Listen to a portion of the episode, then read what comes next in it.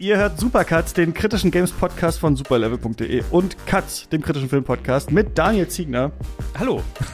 Und heute reisen wir auf 1000 Planeten Day One with Game Pass Console Exclusive World Premiere. Ich bin Jeff Keighley. Hi.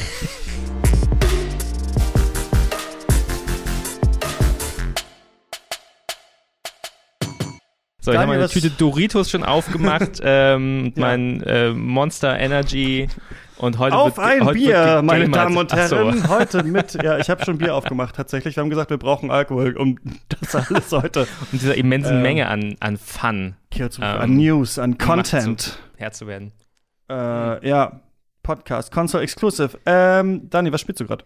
Äh, tatsächlich, ähm, Mario Strikers habe ich mir gekauft. Mhm. Nachdem, Fußball. Ähm, genau, Fuß ja, es ist so Space-Fußball, genau. So, Mhm. Also diese Mario-Sportspiele sind ja immer die Grundregel von einem Sport und dann aber halt wacky mit ähm, Super Moves und halt diesen ganzen Mario Kart-Items und so. Ähm, ich habe mir das ganz spontan gekauft ähm, in einem Laden auf so eine Cartridge, so richtig. Mhm. Und Sehr gut, äh, ja. ist ganz spaßig. Ähm, soweit, ja. Ich habe es erst echt nicht gecheckt und dann, als ich reingekommen bin, habe ich dann irgendwie auch bis, bis eins an dem ersten Abend äh, gespielt. Das ist schon schön. Es ist einfach, macht Spaß, ist gut und ich habe gemerkt, ich muss mir jetzt wieder das scheiß Nintendo Online-Abo aber kaufen, damit ich es Multiplayer spielen kann. Mhm. Und das ist schon wieder, das hat, das versaut mir schon wieder den Spaß, weil ich jetzt schon wieder über, über nachdenken muss, welche Abos ich behalte und welche ich brauche und welche nicht. Ja, nur noch Game Pass natürlich. Irgendwann ist das da alles drin, auch, äh, auch Mario Strikers auf der Switch. Eigentlich sind diese Art von Sportspielen ganz interessant als ähm, ja so kulturelles Eigentum oder von bestimmten Weltregionen. Also es gibt ja, glaube ich, auch ganz viele so Nintendo äh, Baseball-Spiele, zum Beispiel Ja. so Mario Baseball und so, die es nie in den Westen natürlich geschafft haben, weil sich da niemand für Baseball interessiert. Also in den USA schon, aber in Europa nicht. Und ist eigentlich ganz interessant. Ich glaube, Strikers ist eher so eine Sache, die in äh, wahrscheinlich Europa irgendwie gut läuft als woanders, könnte ich mir vorstellen. Das ist eine gute Frage. Ähm, mich würde interessieren, ob das denn zum Beispiel in den USA funktioniert, wo Fußball, glaube ich, so immer so langsam ein bisschen größer wird und ob, ob das so abstrahiert ist, dass das ähm, hier funktioniert. Ähm, weil ich auch das Gefühl habe, dass zum Beispiel Tennisspiele, gerade die Mario-Tennisspiele, immer besser ankommen als, äh, als Tennis als Breitensport. Aber vielleicht Mhm. schätze ich auch nach wie vor einfach Tennis. Wie Stimmt, wenn Mario ist. draufsteht, ne? Aber die Baseballspiele haben wir irgendwie alle, glaube ich, kaum gespielt. Aber Strikers hat auf jeden Fall, sehe ich, eine IGN-Review in den USA bekommen. Also das ist auf jeden Fall. Es Ja, ist ja auch es ist schon weit weg von Fußball dann auch, muss man, muss man sagen, weil äh, Vario zum Beispiel, der läuft einfach mit dem Ball eh rum wie so ein Footballspieler in der Hand. Also es ist sehr, sehr, äh, sehr lose. Und es hat irgendwie einen Kommentar, Kommentar von Frank Buschmann oder was, dieses Spiel? Oder war das nur eine Werbung? Oder ist das tatsächlich auch im Spiel vorhanden? Äh, nee, das hat keinen Kommentar. muss ich dich leider Okay. enttäuschen. Äh, da muss man dann doch zurück zu, zu, zu Good Old FIFA vielleicht. Ah, schade, weil ich dachte, der Trend geht hin zum Kommentator, weil ja Street Fighter 6 jetzt auch äh, Kommentatoren, ich glaube, es sind nur Männer, äh, bekommt, einen japanischen und ich glaube, einen, einen englischen für die Kämpfe. Und äh, es gibt so einen Trailer auf äh, YouTube für Mario Strikers, wo Frank Buschmann das, ich musste Frank Buschmann den Namen übrigens gerade googeln, ich weiß gar nichts von Fußball, ich wusste nur ungefähr, ist äh, scheinbar äh, jemand Bekanntes. Aber äh, okay, es, es stand scheinbar nicht im, im Switch-Spiel mit drin. Also falls würde ich es eh ausstellen, weil äh, wenn wenn das ein Trend ist, wirklich, der sich jetzt irgendwie etabliert in Sportspielen, bin ich da ähm, eher gegen. Bei FIFA fand ich es, wenn man es allein spielt, ganz witzig, weil die da ja immer, als ich das letzte Mal FIFA gespielt habe, halt so witzig zusammengeklöppelt sind und da halt echt dumme, so richtig dumme deutsche Fußballkommentatoren-Sprüche drin sind, mit diesen extrem blumigen Sprachbildern und, und, und, und Klischee-Floskeln. Mhm. Ähm, aber halt, äh, auf Dauer will ich das einfach ausmachen. Ich will ja spielen. Machen die Profis, glaube ich, auch. Das Interessante ist natürlich noch diese KI-Komponente daran. Also wann sagt dann der Sprecher, die Mm, Sprecherin was? Wie muss das äh, eingebaut sein und so, damit es so leicht spontan wirkt? Irgendwie ganz, äh, äh, ganz witzig eigentlich, ja. Aber ähm, Technisch interessant, ähm, äh, aber aufs Ohr brauche ich es nicht. Was spielst du? Ich habe Elden Ring zum dritten Mal installiert auf der dritten Konsole, weil ich so einen Burnout hatte von anderen Spielen. Und ich, und ich finde es ganz toll. Ich glaube, ich finde es beim dritten Mal jetzt am allerbesten, weil ich, weil äh, ich bei diesem Mal nicht das Gefühl habe, also ich habe es ja einmal normal Wow. gespielt und dann habe ich es einmal auf dem PC mit Mods gespielt, um mal so zu gucken, wie doll muss ich mich hochleveln, um die Bosse zu schaffen und sowas. Ja. Und habe nur noch mal die Bosse gemacht. Und jetzt beim dritten Mal, jetzt mache ich den, ich grase wirklich jetzt alles ab. Nochmal. Und das spiele ich halt so nebenbei, wenn ich, ich habe ja äh, so ein Job auch ähm, bei anderen Projekten als Audio-Producer äh, und muss oft ja so Audios abhören. Und manchmal, weißt du, sitze ich halt vor dem Programm und merke, die Spur rauscht bei den Leuten, dann mache ich irgendwie so einen Effekt darüber und dann steht da aber, Ja. der braucht 13 Minuten, weil das irgendwie so ein spezieller Rauschfilter ist oder so. Dann kann man natürlich irgendwas anderes machen, Steuererklärung oder so, aber nein, ich mache natürlich die Xbox an, die nebenbei läuft und ähm, laufe dann Elden Ring rum. Und das Spiel ist toll, weil man nicht wissen will, wie groß die Welt ist. Das war ja bei meinem ersten Run so das Mhm. Gefühl, dass ich dachte, was ist da noch, wie groß ist das noch? Und jetzt denke ich, ich weiß es ja schon.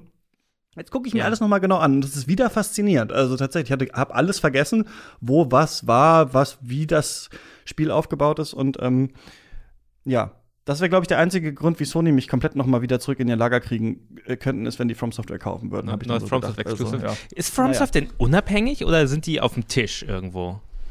Das ist natürlich Also ich glaube jetzt nach 10 spontane Millionen Frage. verkauften Exemplaren bei Elden ja. Ring ähm, sind die, glaube ich. Ähm, Activision ja. gekauft, ne? Und, und, und Bungie und also da ist schon, glaube ich. Aber sie müssen, genau, okay, das stimmt. Aber sie, stimmt, es ist nicht so wie bei Ubisoft, dass die Leute denken, hm, mal gucken, wir wissen noch nicht genau, was, wie wir weitermachen, vielleicht wäre es besser, wenn uns, uns hier mal Mhm. jemand kauft. Aber ich glaube, From Software sind halt in einer sehr starken Verhandlungsposition, aber ähm, und ich glaube, sie sind nicht ja. an der Börse, ne? Das macht es natürlich auch ein bisschen trickier. mhm.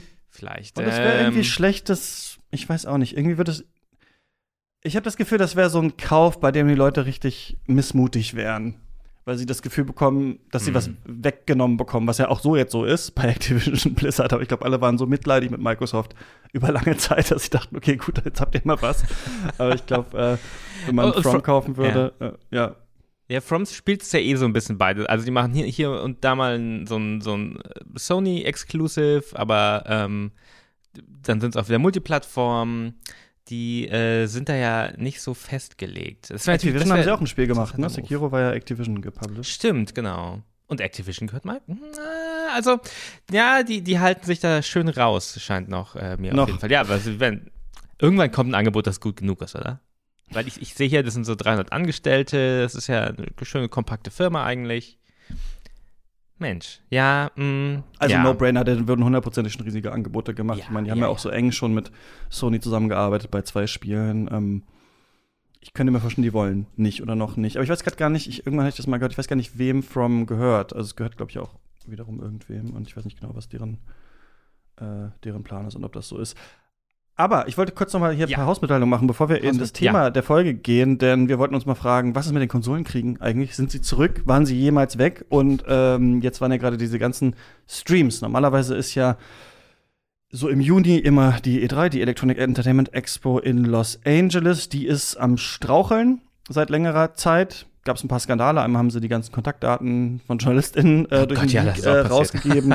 dann war natürlich Corona, dann haben sie es dieses Jahr jetzt auch nicht gemacht. Jetzt ist so ein bisschen die Frage, kommt das noch mal oder nicht? Aber um diese Zeit werden normalerweise die großen Spiele auf Pressekonferenzen der großen Firmen angekündigt und sowas jetzt trotzdem einigermaßen, weil äh, Jeff Keighley und seine Firma äh, so eine, Art, so eine neue Art von Event macht, Summer Games Fest heißen die und da kamen jetzt vier und dann dachten wir, wir sprechen vielleicht mal darüber. Wie sieht es eigentlich so aus? Die Konsolen, Zukunft, wem rechnen wir hohe Chancen aus? Wessen Modell macht Sinn, wessen nicht?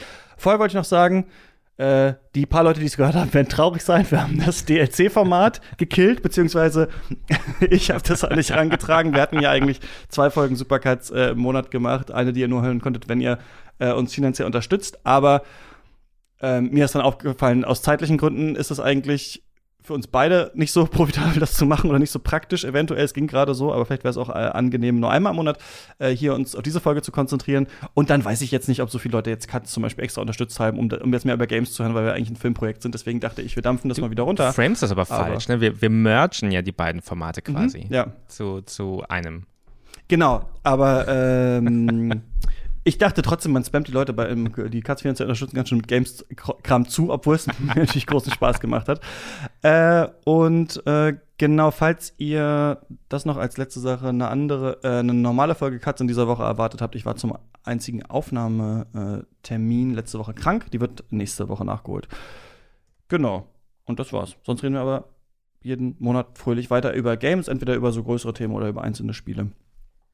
Äh, Das genau. bringt uns auch drum rum, dass wir nämlich jetzt gerade in einer Phase sind, wo nicht so wahnsinnig viele geile Spiele erscheinen, aber wahnsinnig viele Spiele angekündigt werden. Mhm. Also äh, nimmt uns das auch so ein bisschen den Druck diesen Monat, sowas Halbgares zu spielen, wo wir, was wir so nur mittelinteressant finden, sondern wir können mhm. über ganz viele Spiele sprechen, die wir äh, nächstes Jahr spielen äh, und vielleicht äh, besprechen werden.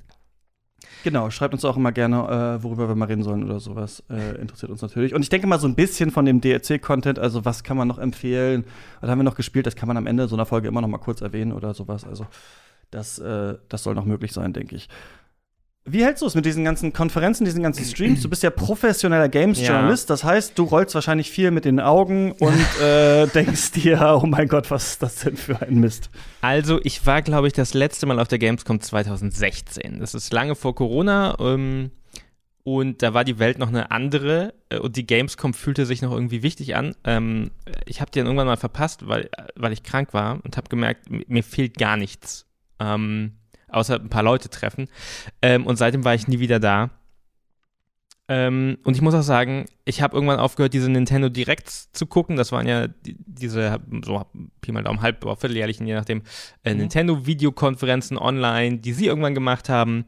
Ähm, und ich habe einfach ge gemerkt, dass ich immer weniger dann, das ist auch irgendwann weggefallen, habe ich das nicht mehr geguckt und dann äh, habe ich mich dafür immer weniger, ehrlich gesagt, für die News interessiert und dann am nächsten Tag halt die Zusammenfassung äh, gelesen. Das heißt, mhm. ich glaube, ich bin komplett off the Hype Train an diesem Punkt. Das, ich habe keinen dieser Livestreams geguckt, das ging ja tagelang, äh, dieses Summer Game Fest.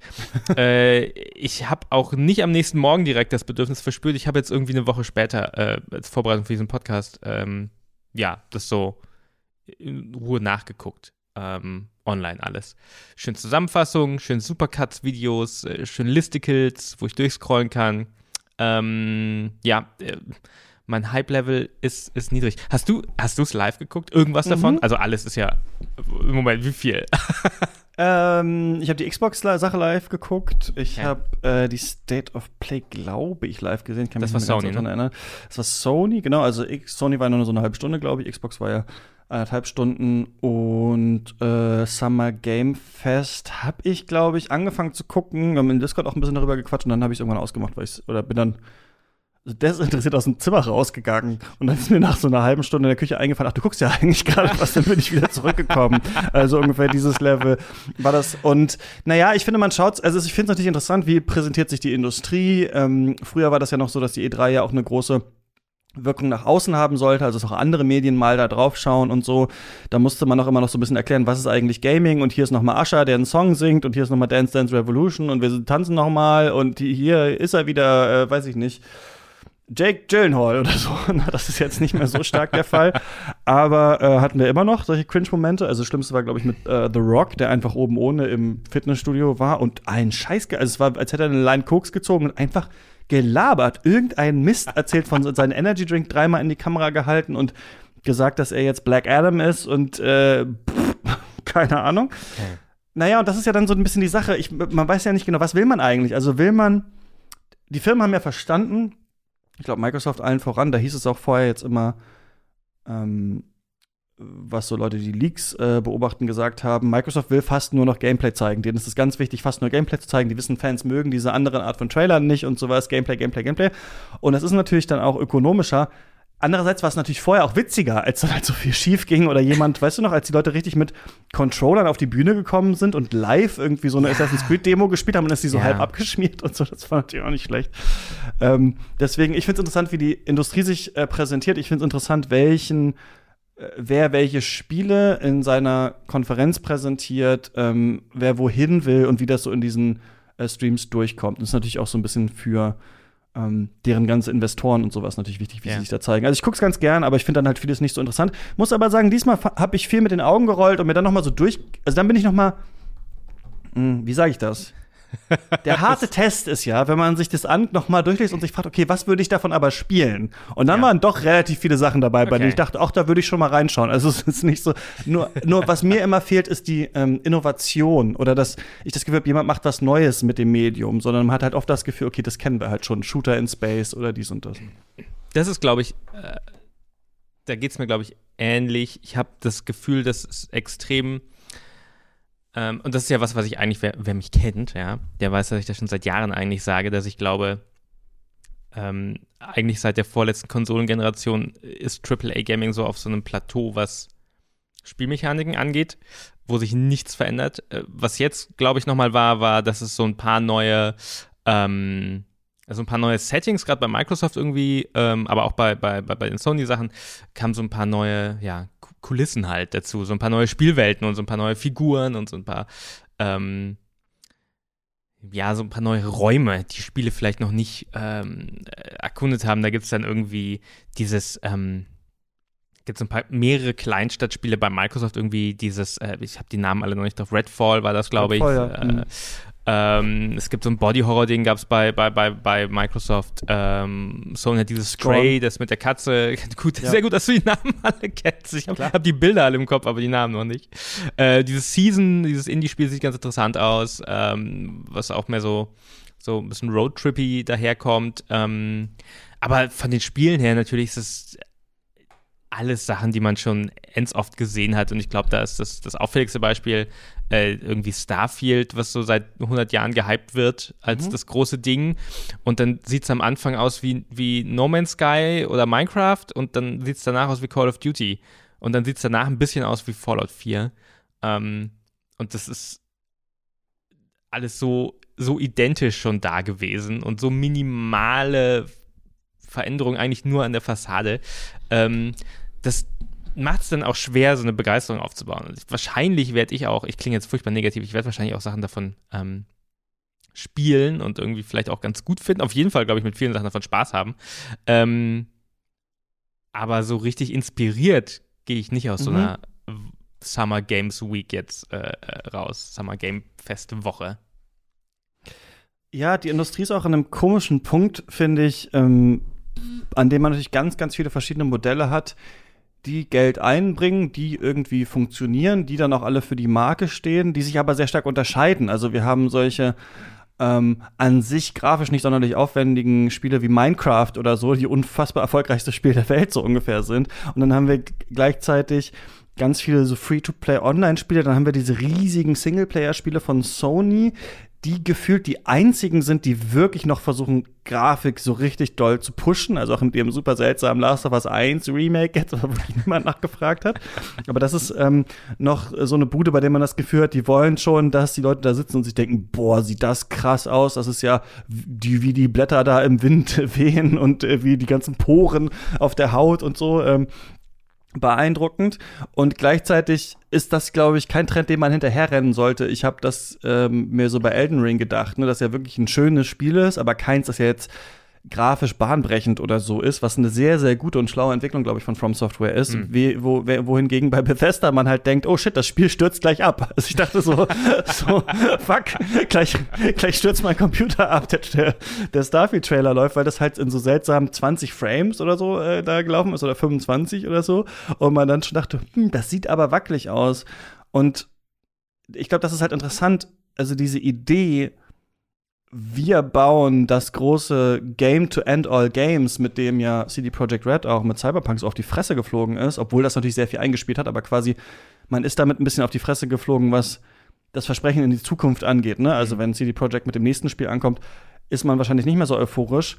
Und da sind wir jetzt bei Bethesda, also die mit halt äh, Fallout 76 so viel Kredit verspielt haben die euphorischen Stürme sind ausgeblieben, äh, Starfield gegenüber. Ne? Und da müssen wir sagen, das ist quasi ja. das riesige äh, Spiel von halt den Leuten, die, weiß ich nicht, Skyrim gemacht haben, was eins der Haupttitel ist, den einer der großen Konsolenhersteller im Portfolio hat. Letztes Spiel, was sie gezeigt haben.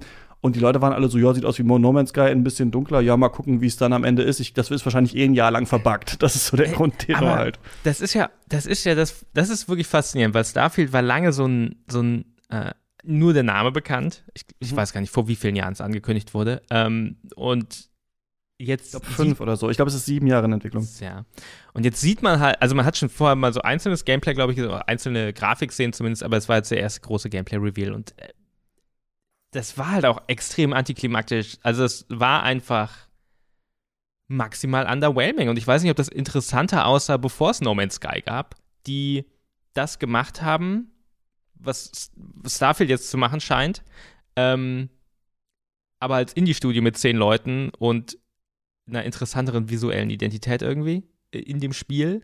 Ähm, und ich weiß nicht, ob das jetzt dafür das, das, das, das Feuer so ein bisschen weggenommen hat, aber ich habe auch viele Fragezeichen einfach, muss ich sagen, zu dieser Ankündigung, ähm, die sie total gedroppt haben. Also du hast vorhin gesagt, es wurden nicht mehr so viele, äh, mehr Fokus auf Gameplay, ähm, aber Todd Howard, der ähm, Chef von Bethesda, lässt sich ja, dann doch nicht Was hat Todd Howard machen lassen, habe ich mich gefragt, als ich ihn dann wieder gesehen habe mit seiner Lederjacke, mit seinem versteinerten Gesicht. Ja. Und der steht da da und dann labert er einen noch kurz voll und dann das ist schon trocken, das ist jetzt nicht unbedingt so ein Rockstar-Typ, äh, trotz Lederjacke. Ähm, dann kommt dieses Gameplay und sie wählen von den angeblich 1000 Planeten, die das Spiel haben soll, den mit Abstand langweiligsten aus, nämlich so einen Mond. Und dann schießt man da mit einem Maschinengewehr, das man schon hundertmal in Call of Duty hatte, Weltraumpiraten ab. Ich glaube, ähm, irgendwer hat mit einem Adding auf so ein Whiteboard ganz groß so Nolan, Fragezeichen, Ausrufezeichen geschrieben. Weil irgendwie hatte ich so Interstellar-Vibes oder sowas. Äh, soll ja so ein bisschen so eine realistischere Art von Sci-Fi sein, ne? Ja. ja, aber ist das Weltraum so langweilig denn dann? Weil, weil ich weiß nicht, ob die so sehr darauf vertrauen können, dass dafür dieser Name ist, auf das den alle warten, dass alle einfach das nächste Bethesda-Spiel wollen. Aber es ist ähm, interessant, ich finde ganz interessant, wie man das so hört, auch bei dir jetzt. Also, wenn wir das nochmal uns überlegen jetzt, ne? Also quasi das Entwicklerteam von einem der finanziell erfolgreichsten Rollenspiel, die es je gab und auch eigentlich Kritiker und Spielerliebling eigentlich gewesen, Skyrim, fordert auch eine Serie, die mit vier abgebaut hat, aber trotzdem natürlich irgendwie einen Stein im Brett hat bei vielen machen jetzt ein Spiel, was wir eigentlich so noch nie gesehen haben. Ne? Es ist ein Open World ähm, Von Ihnen. Rollenspiel. Naja, naja, warte kurz. Es ist ein okay, okay. gut. Mass Effect fällt mir noch ein, aber ich ganz kurz. Es ist ein Open World ähm, Rollenspiel in so Bethesda Money. Das heißt, ähm, es ist scheinbar so, dass dir diese Welt ja wahrscheinlich am Anfang relativ offen steht. Du kannst tausend Planeten da äh, bereisen in diesem, äh, in diesem Universum, was wir da vor uns haben. Du kannst dein Schiff selbst bauen, indem du dich bewegst, unterschiedliche Crewmitglieder anheuern, zu denen scheinbar Beziehungen aufbauen. Es gibt verschiedene Fraktionen, Erze abbauen, dein Schiff weiterbauen, irgendeine Basis auf dem Mond, dies, das, Rollenspielsysteme von Fallout und sowas. Ich würde sagen, in der Form gibt es das eigentlich noch nicht. Wir haben ein paar Versuche gehabt und es ist interessant, dass No Man's Sky so hängen geblieben ist, das stimmt. Aber ich will nur sagen, ich habe es nämlich genauso gefühlt wie du. Ich habe es gesehen und ich glaube irgendwie, die grundsätzlich ist die Spielerinnenschaft aufgeklärter als noch vor so zehn Jahren oder so hm. Denn ich, halt, als ich das gesehen habe, dachte ich, Leute, bringt das Early Access raus. Bringt das Early Access raus mit drei Planeten, dann könnt ihr dann noch vier ja. Jahre weiter dran entwickeln, dann wird das cool. Macht das doch so. Und wenn es ja. eh im Game Pass kommt, umso besser. Aber ich hab, das will doch nichts. Also das, ich hab das, das hakelt doch da schon so. Irgendwem hat er da in den Kopf geschossen, da war so ein, so ein Gegner auf diesem Mond, der ist einfach in irgendeine Richtung gelaufen. Also das war einfach, das ist einfach so weggerannt über so eine Balustrade oder so. Da hat man schon gesehen, das hakt jetzt schon. Man, man sollte meinen, dass Bethesda das langsam gelernt hat nach Fallout 76, was ja auch ähm, in einem schwierigen Zustand gelauncht ist damals. Ähm, was auch eine schwierige Produktion hat, nach allem, was man hört. Und ich bin mir auch sicher, Starfield sicher sah, dass in der ersten Konzeptzeichnung war es ein anderes Spiel. Vollständig. Ähm, Wäre ich sicher. Und vielleicht war es auch ambitionierter, vielleicht war es weniger ambitioniert an anderen Stellen. Das ist das Schwierige. Man kann es jetzt nicht, nicht man kann es wirklich nicht sagen jetzt. Und, und diese, diese 15-minütige Ankündigung, wo man dann noch ganz viel mehr sieht, man sieht diesen Raumschiff-Baukasten und, und, so ein paar Sachen.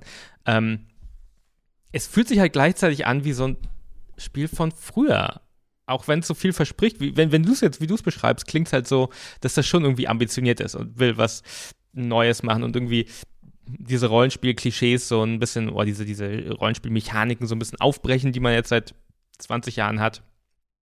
Ähm, es kommt in dem Trailer nicht rüber.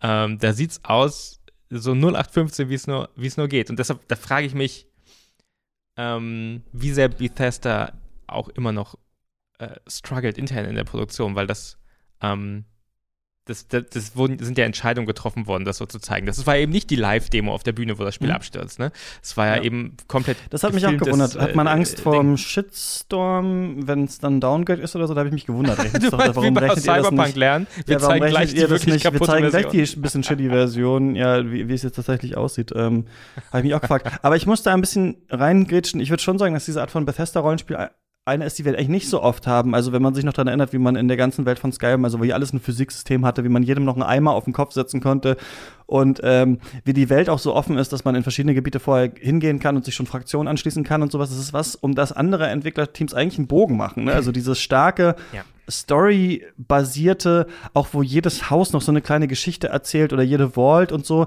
Das ist zum Beispiel ganz anders als jetzt ähm, Ubisoft an so ein Open-World-Spiel rangeht oder sowas. Deswegen ist es eigentlich interessant. Aber äh, man ist Das ist schon richtig. Das, das, äh, Bethesda hat so ein bisschen mehr noch diese westliche äh, Immersive Sim DNA da drin. was Oder diese so- alte PC-Rollenspielsache auch noch so ein Ja, bisschen, genau, ne? ja. Die wir bei Baldur's Gate und sowas hatten, die, die ist da auch noch so ein bisschen drin, ja. Aber äh, warum andere es nicht machen, sieht man vielleicht auch, weil sogar Bethesda kriegt es ja kaum hin. Das, ist, das skaliert sehr schwierig und scheinbar haben die auf keinen Fall die Produktionsprozesse gefunden, um das ähm, wirtschaftlich und, und technisch gut umzusetzen. Ja, es wirkt halt wie Cyberpunk, aber jetzt halt auch noch im Weltraum. Und da denke ich mittlerweile, ähm, das sind doch Spiele, sind eigentlich gar nicht möglich. Also wenn es voll vertont sein soll und so weiter, das äh, ist was, wo man also die Grenzen des Wachstums, vielleicht Kapitalismus noch nicht ganz erreicht, wobei der Planet äh, verbrennt, also vielleicht doch, Also, aber ähm, irgendwie beim, beim Gaming habe ich das Gefühl, sind die langsam erreicht. Man sieht, also ich hatte das Gefühl, je mehr äh, Rechenpower gestiegen ist und ähm, die Grafikkarten stärker geworden sind, dachte man immer, jetzt ist ja auch mehr möglich. Aber langsam merken wir, irgendwo ist eine Grenze dessen. Also d- ich meine, dass wir die sieben Jahre entwickeln die jetzt da dran. So, ist echt so, okay, wie viele Bethesda-Spiele erleben wir beide noch? Drei oder so? Dann sind wir tot wahrscheinlich. Das ist so ein bisschen das Ding so, wie macht die Spiele kleiner? Es, also das, ich, das wird ein interessantes Spiel, glaube ich, zu sehen, weil Elden Ring hat es auf eine Art geschafft, zu sagen, wir machen so ein Riesenspiel und es hat irgendwie zusammengehalten. Und das ist jetzt das nächste. Und so viele davon sind ja, Ja. eigentlich nicht in Entwicklung. Diese gigantischen Weltraum, tausend Pfade Online-Rollenspiel, äh, nicht online, aber äh, Rollenspiel eigentlich schwierig, ja. Ja, Elden Ring ist halt groß, aber Elden Ring ist halt auch im Endeffekt dann in Anführungszeichen nur eine Welt, die die gebaut haben und die, die, Mhm. die, die irgendwie konsistent funktioniert und, und ähm, Bethesda ja gar nicht so erlauben- Immersive Sim-Sachen. Da, also das macht ja meistens kein, ist ja macht jetzt nicht, nicht einen Nein, genau. Unterschied, ob du irgendwo Das- einen umgehauen hast und wenn du in ein anderes Gebiet läufst oder so, ja. Genau, man kann mit ganz wenig interagieren, im Endeffekt außer den Gegnern, im Endeffekt mit, mit Ja. nichts. Ähm, und das ist ja dann schon tatsächlich, tatsächlich anders. Und ich finde find spannend, weil ich, ich würde tatsächlich sagen, das ist ein sehr guter Punkt, das Ende des Wachstums. Ich glaube, das ist definitiv erreicht. Ich würde sagen, dass es geht zu dem Punkt zurück, dass ich am Anfang meinte, dass, dass ich das Gefühl habe, seit zwei Konsolengenerationen verändert sich im Gameplay nichts.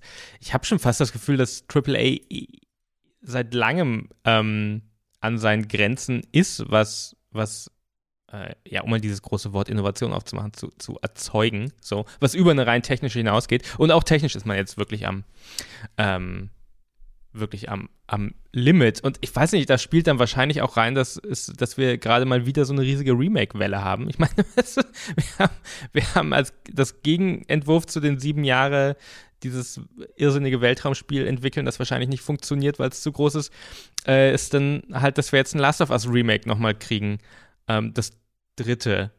Äh, ja, das dritte, genau. Es gab schon mal das Remaster und ähm, auf der PlayStation 4 und jetzt gibt es das, das Remake nochmal mit komplett neuer Grafik. Und das ist so das, das Gegenteil davon. Man, man, es fühlt sich an so, wie sagt man auf Deutsch, Treading Water irgendwie. Also Mhm. die beschäftigen sich irgendwie. Und das ist, glaube ich, auch tatsächlich ein Hintergrund des, des ähm, bei Naughty Dog, dass die halt irgendwie sich ja, die ganzen Leute müssen ja auch was zu tun haben zwischen den Genau, das hatte ich auch schon mal bei Projekten. uns im Discord geschrieben, äh, dass ich nämlich auch dachte, was soll denn jetzt dieses Remake? Und dann habe ich irgendwo den Take gelesen äh, von mehreren, äh, dass das für Studios nicht schlecht ist. Und ich tippe jetzt mal vor allem für mh, so Level-Design, Graphic-Design, so Assets bauen und sowas. Wahrscheinlich für die Leute. Also quasi die Leute, die jetzt in meiner billigen Idee von wie ein Videospiel entwickelt wird, am Anfang von so einer Entwicklung ja nicht so viel zu tun haben. Also wenn du das Spiel noch konzipierst, kannst du ja noch kein Level bauen, beziehungsweise ist das ja, Ja. die große Kunst. Also wenn du ein Team hast von 300 Leuten und davon sind 20 mit Leveldesign beschäftigt oder so oder mit, äh, mit ähm, Texturen herstellen oder so, dann ist es ja schwierig, wenn das eine der eine Teil des Teams noch in der Findungsphase ist, wie sieht überhaupt unsere Welt aus, den anderen schon mal zu sagen, aber baut mal schon was. Und so wird ja trotzdem gemacht, baut mal schon Ja. Wälder und dies und das und irgendwelche Level, das bauen wir dann um. Das ist ja die Kunst bei der Videospielentwicklung. Und ich habe jetzt gelesen, es ist irgendwie ganz clever für die Studios, die alten Sachen dauernd zu remaken, weil da ist die Basis schon da. Das heißt, da können dann andere Leute einfach nur noch aktuelle Technik draufpacken und es nochmal neu rausbringen. Und das ist ja was, wo sich Capcom auch total stark hinentwickelt, dass sie in einem Jahr ein neues Resident Evil bringen und im nächsten Jahr ein altes remaken quasi. Ne? Das war bei den Zweiern und Dreiern natürlich viel aufwendiger, weil die komplett neu gebaut werden mussten. Aber beim Vierer was ja jetzt äh, kommt, hat man ja schon die Grundstruktur in 3D. Ja. Äh, Gerade auch bei so einem Studio wie, wie, ähm, wie, wie äh, Naughty Dog, das so groß ist. Äh, ich habe da vor Jahren mal jemanden interviewt für einen GameStar-Podcast und äh, es sind unglaublich arbeitsteilige Teams auch. Also Mhm. es ist äh, bei so einem AAA-Studio gibt es eigentlich keine oder wenige UniversalistInnen, sondern da machst du halt eine, eine Sache und die machst du dann. Das war halt so Ähm, lustig, weil ich habe ganz kurz noch dazu, was mir gerade einfällt.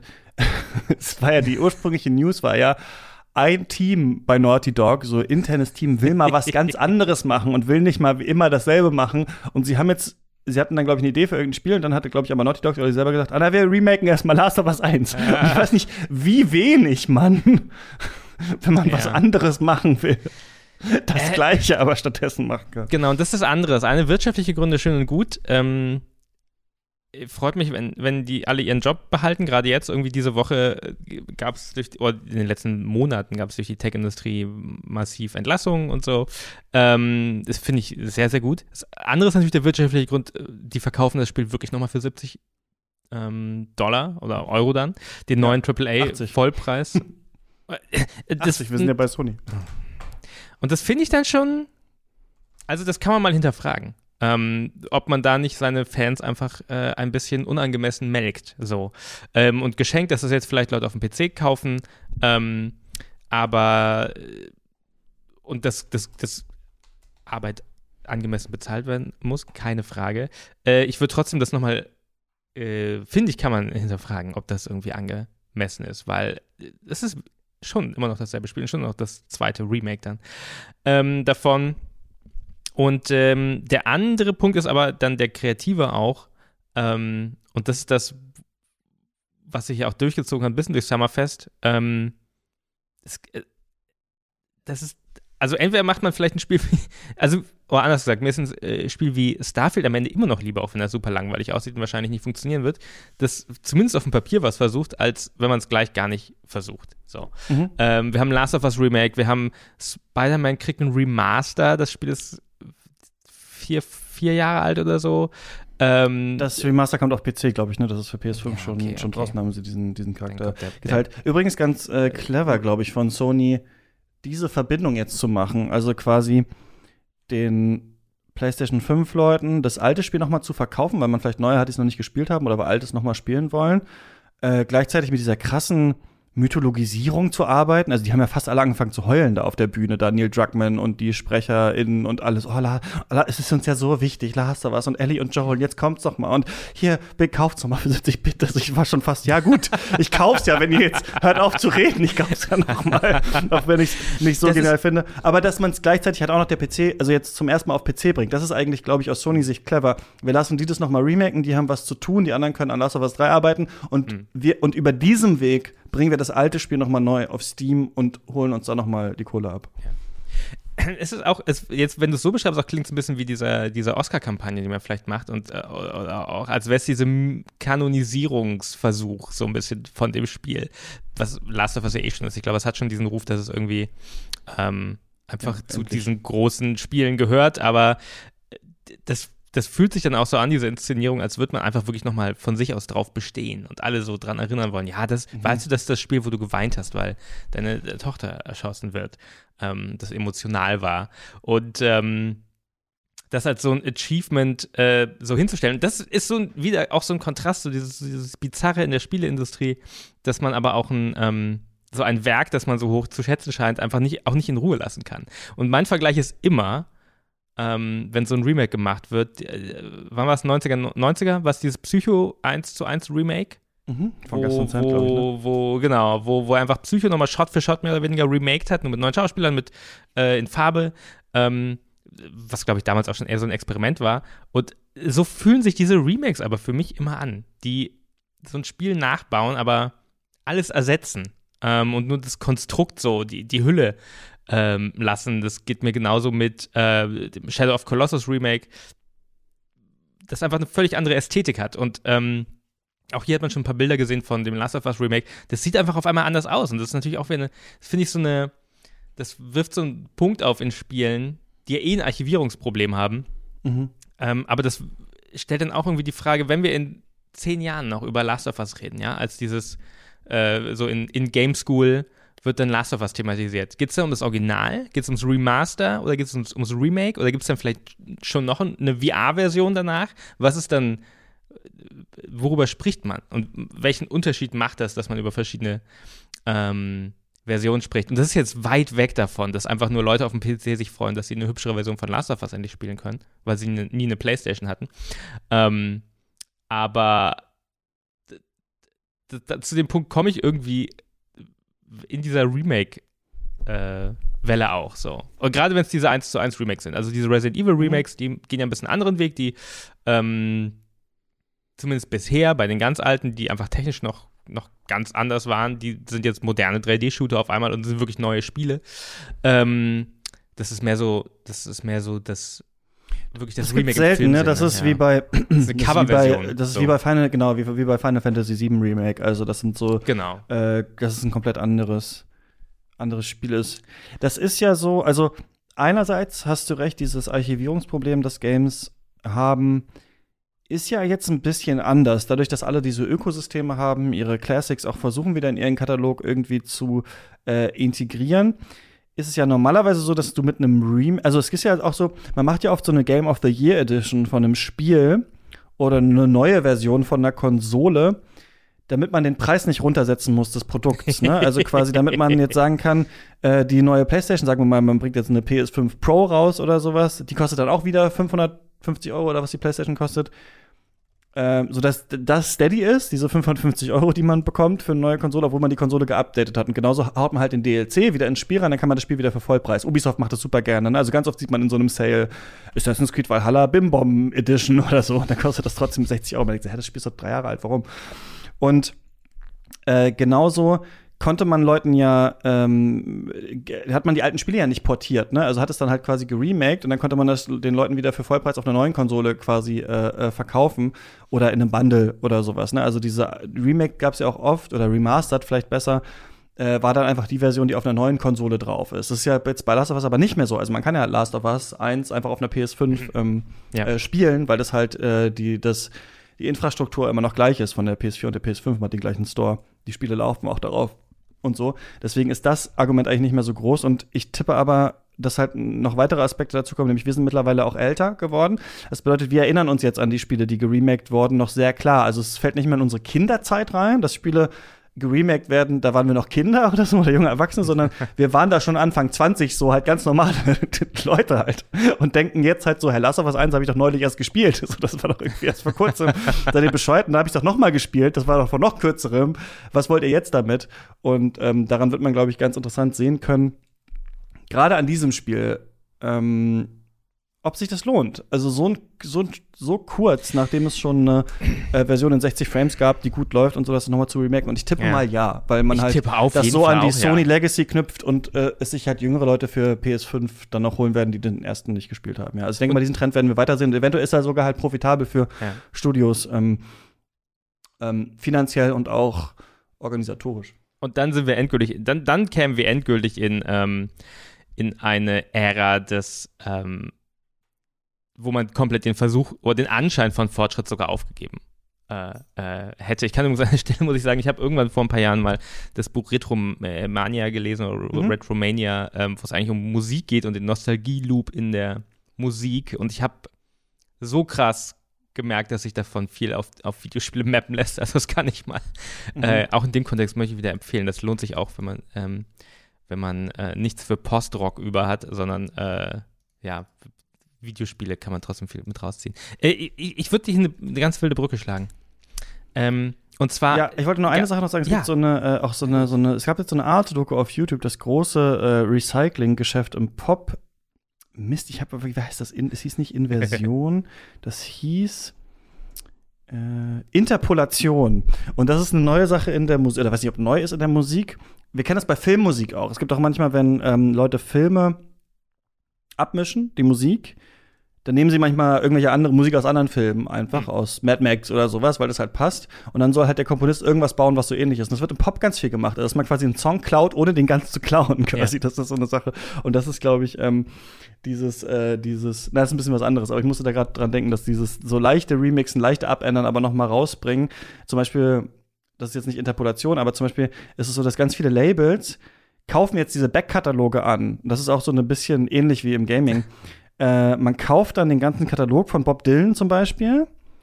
Und dann hat man einen jungen Künstler oder eine Künstlerin, die ah. ist 20 und dann ähm, nimmt man halt irgendeinen Song, äh, Blowing in the Wind oder sowas, und macht da aber so einen Techno-Remix oder sowas, weil es, der Song gehört dem Label ja, weil sie haben ja den Bob Dylan Back-Katalog und schreibt dieser jungen Künstlerin einen Popsong, der so ist, aus diesem alten Ding, egal, ob das so ein bisschen danach klingt, und dann pusht man die, dann kann die irgendwann was Eigenes machen. Und deswegen haben wir das, ja, diese Retromanie ganz viel, ne? Also das selbst subkutan und selbst unterbewusst selbst wenn du nicht weißt, wer Bob Dylan ist, du kennst es irgendwie halt, die Melodie.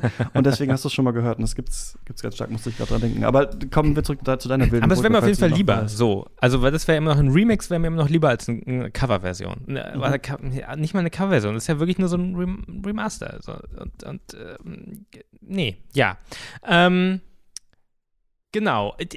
Mir ist nämlich eine Sache sticht nämlich bei, bei meinem ganzen, Gen naja, nicht Genörgel, aber bei meinem meiner Resignation, dass alles irgendwie nicht so richtig mindblowing ist. Äh, eine Sache sticht hervor und das ist eine Sache, wo es gar nichts zum Spiel gab.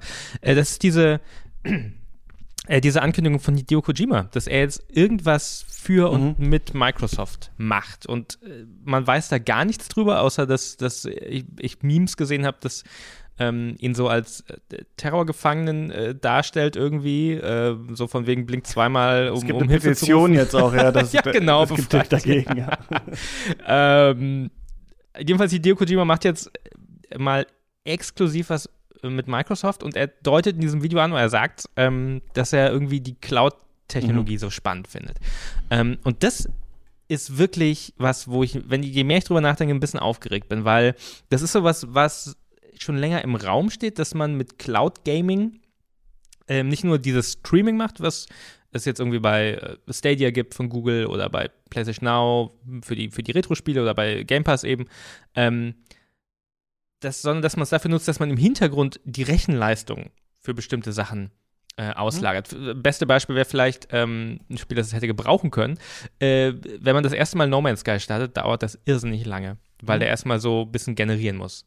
Und ähm, solche Sachen kann man auslagern. Das macht der Flight Simulator schon, so ein bisschen als, als mhm. Tech-Demo. Crackdown 3 war damals so angekündigt als das große Spiel, was es macht. Und dann war das doch aber ja, einfach nee. so ein billiger so Cartoon-Shooter einfach, ne? Aber ja, ja, das, ja genau. Das, das Stimmt, da gab es das mal. Da ging es auf jeden Fall darum, ja, äh, dass, dass die Explosionen ja. dann in der Cloud berechnet werden oder so. Und es ist jetzt überhaupt nicht klar, was es ist. Das kann was Technisches sein, äh, oder das, das ist auf jeden Fall was Technisches, aber es kann ja alles Mögliche berechnen. So. Ähm, einfach nur, die Frage ist jetzt, was kann jemand wie Hideo Kojima? Ähm, den ich jetzt nicht zum Genie überhöhen will, aber der auf jeden Fall jemand ist, der auch mal wirklich bereit ist, eine Grenze zu überschreiten, ähm, was auszuprobieren. Ähm, was macht der, wenn er diese Kollaboration mit Microsoft jetzt hat, die diese Technik für ihn ähm, zur äh, Verfügung stellen? Und das kann ich mir interessant vorstellen. Und auch da muss ich, da werde ich jetzt wieder nostalgisch, da denke ich an so Sachen wie ähm, ähm, beim ersten Metal Gear Solid, da muss man irgendwie, der hat die Speicherkarte ausgelesen, man muss den Controller ausstecken und, und, und ähm, man muss irgendwie einen, ein Passwort auf der ja. Packungsrückseite lesen. Das Spiel lesen. ruft jetzt deine Mutter an oder sowas. Du machst den Codec an und auf einmal guckt ja, er so in deinem Xbox-Konto irgendwie auf deinem, auf deinem äh, äh, Microsoft-Handy und ruft dann einfach stattdessen zu Hause an bei dir oder so. Also, äh, und nicht, dass alle Hideo Kojima-Spiele großartig waren, aber auf jeden Fall hat er eine eine, eine mh, mm, er hat nicht diese Barriere, dass er also er denkt so ein bisschen outside the box, einfach so, meine Güte, so. Ähm, und das kann interessant werden, dass es mal ein Spiel gibt, ein Use Case, der wirklich zeigt, okay, das kann man machen. Und ich habe keine Ahnung, was es wird. Ich werde jetzt alles geraten und spekuliert. Aber da, das wird, glaube ich, das könnte ich mir vorstellen, dass das nachhaltig interessanteste aus diesem, ähm, aus diesem Xbox Showcase und vielleicht diesem ganzen Summer Game Fest wird. Und das wird sicher noch eine Weile hin sein, bis da was Konkretes announced wird. Ähm, aber das ist das, was am nächsten an einer neuen Technologie ist. Im Gegensatz zu VR zum Beispiel, wo, wo Sony eher draufsetzt. Aber das ist vielleicht auch wieder so eine Debatte. Was ist die, was ist die greifbarere Technologie? Aber das, da sieht man dann auch wieder direkt schon an dem Beispiel, versehentlich bin ich da jetzt hingestolpert, was so, glaube ich, der Unterschied zwischen Sony und Microsoft ist. Ähm, dass Sony sehr auf Hardware setzt und lokale Rechenleistung und dass Microsoft ähm, das nicht tut, sondern ähm, auch ich mir vorstellen kann, Kojima ganz explizit über diesen Cloud-Pitch zu sich geholt hat, um das große Cloud Gaming Musterspiel zu haben. So. Ähm, genau, der arbeitet an so ja. einem Horrorspiel, Kojima, das Overdose heißt. Das ist auf jeden Fall geleakt. Es ist, glaube ich, nicht ganz klar, ob das aber dieses Xbox-Ding ist. Ich glaube eher nicht, sondern eventuell eher was anderes. Die Zeit der Mm, so total seltsamen Versprechungen ist, glaube ich, bei Microsoft ein bisschen vorbei, habe ich das Gefühl. Also, weißt du noch, als die HoloLens und diese ganzen Sachen hatten. Erinnerst deswegen, du dich an ähm, dieses, dieses Spiel von Peter Molyneux mit Microsoft Kinect und dem, dem Jungen? Mhm. Ja, das habe ich letztens noch mal gesehen. Alter, äh, ja. Project mhm. Nathan oder so. Mhm. Oder nee, ja, irgendwie so. Ähm, ja, absoluter Scam auf jeden Fall. Und ich glaube auch was, was Microsoft tatsächlich nachhaltig geschadet hat. Milo, ungefähr. Milo, the Virtual Milo, Boy. ja. ja. Mhm. Genau, also ich glaube, dass man so ganz ins Blaue weniger verspricht und ich glaube auch nicht, dass diese Sache, wir benutzen die Cloud, auch totaler Quatsch ist. Also wir haben es ja sogar selbst auf der Switch mittlerweile, dass man so Cloud-Versionen von Spielen hat. Ich glaube, in Japan ist das vor allem eine Sache, aber es gab, glaube ich, irgendein Resident Evil und Control und so darauf. Ähm, wir hatten das bei Flight Simulator, hast du ja schon gesagt. Das ist ganz interessant. Ist auch natürlich interessant, dass sie ihn jetzt holen. Da merkt man einfach, die Taschen sind tief einfach bei Microsoft. Also die wissen ganz genau, was Leute vermissen noch bei denen auf dem Service, zum Beispiel japanische Spiele. Hat man jetzt gesehen, dass sie mit äh, Team Ninja so eine Kooperation haben, dass sie die Persona-Spiele und so äh, auf PC und in den Game Pass holen, dass sie auch jetzt Kojima verpflichten. Aber vielleicht machen wir tatsächlich mal einen Schritt zurück und äh, das hätte ich einfach jetzt mal interessant gefunden, mit dir zu besprechen. Ähm, wo sind denn die Konsolen- und Systemkriege gerade so? In welchem Stadium befinden wir uns da? Wer macht welches Versprechen? Wer fährt ähm, welches System und wie finden wir das alles so? Also einmal, was finden wir für uns interessant und wo sehen wir auch den Erfolg oder den Misserfolg? Wir haben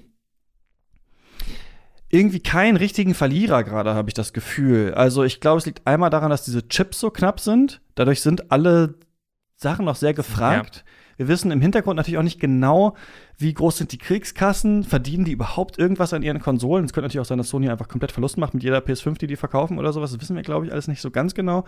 Ähm, das ist ja oft so gewesen. Ich glaube, Microsoft hat das mal gesagt, dass sie noch nie an Xbox verdient haben oder mhm. sowas bis irgendwie letzte Konsolengeneration oder so. Das heißt, wir haben hier so eine nicht mehr nur diese Konsolenkriege oder nicht nur Systemkriege, sondern wir haben mittlerweile so Ökosystemkriege. Das finde ich ganz interessant. Es verschiebt sich wirklich mittlerweile.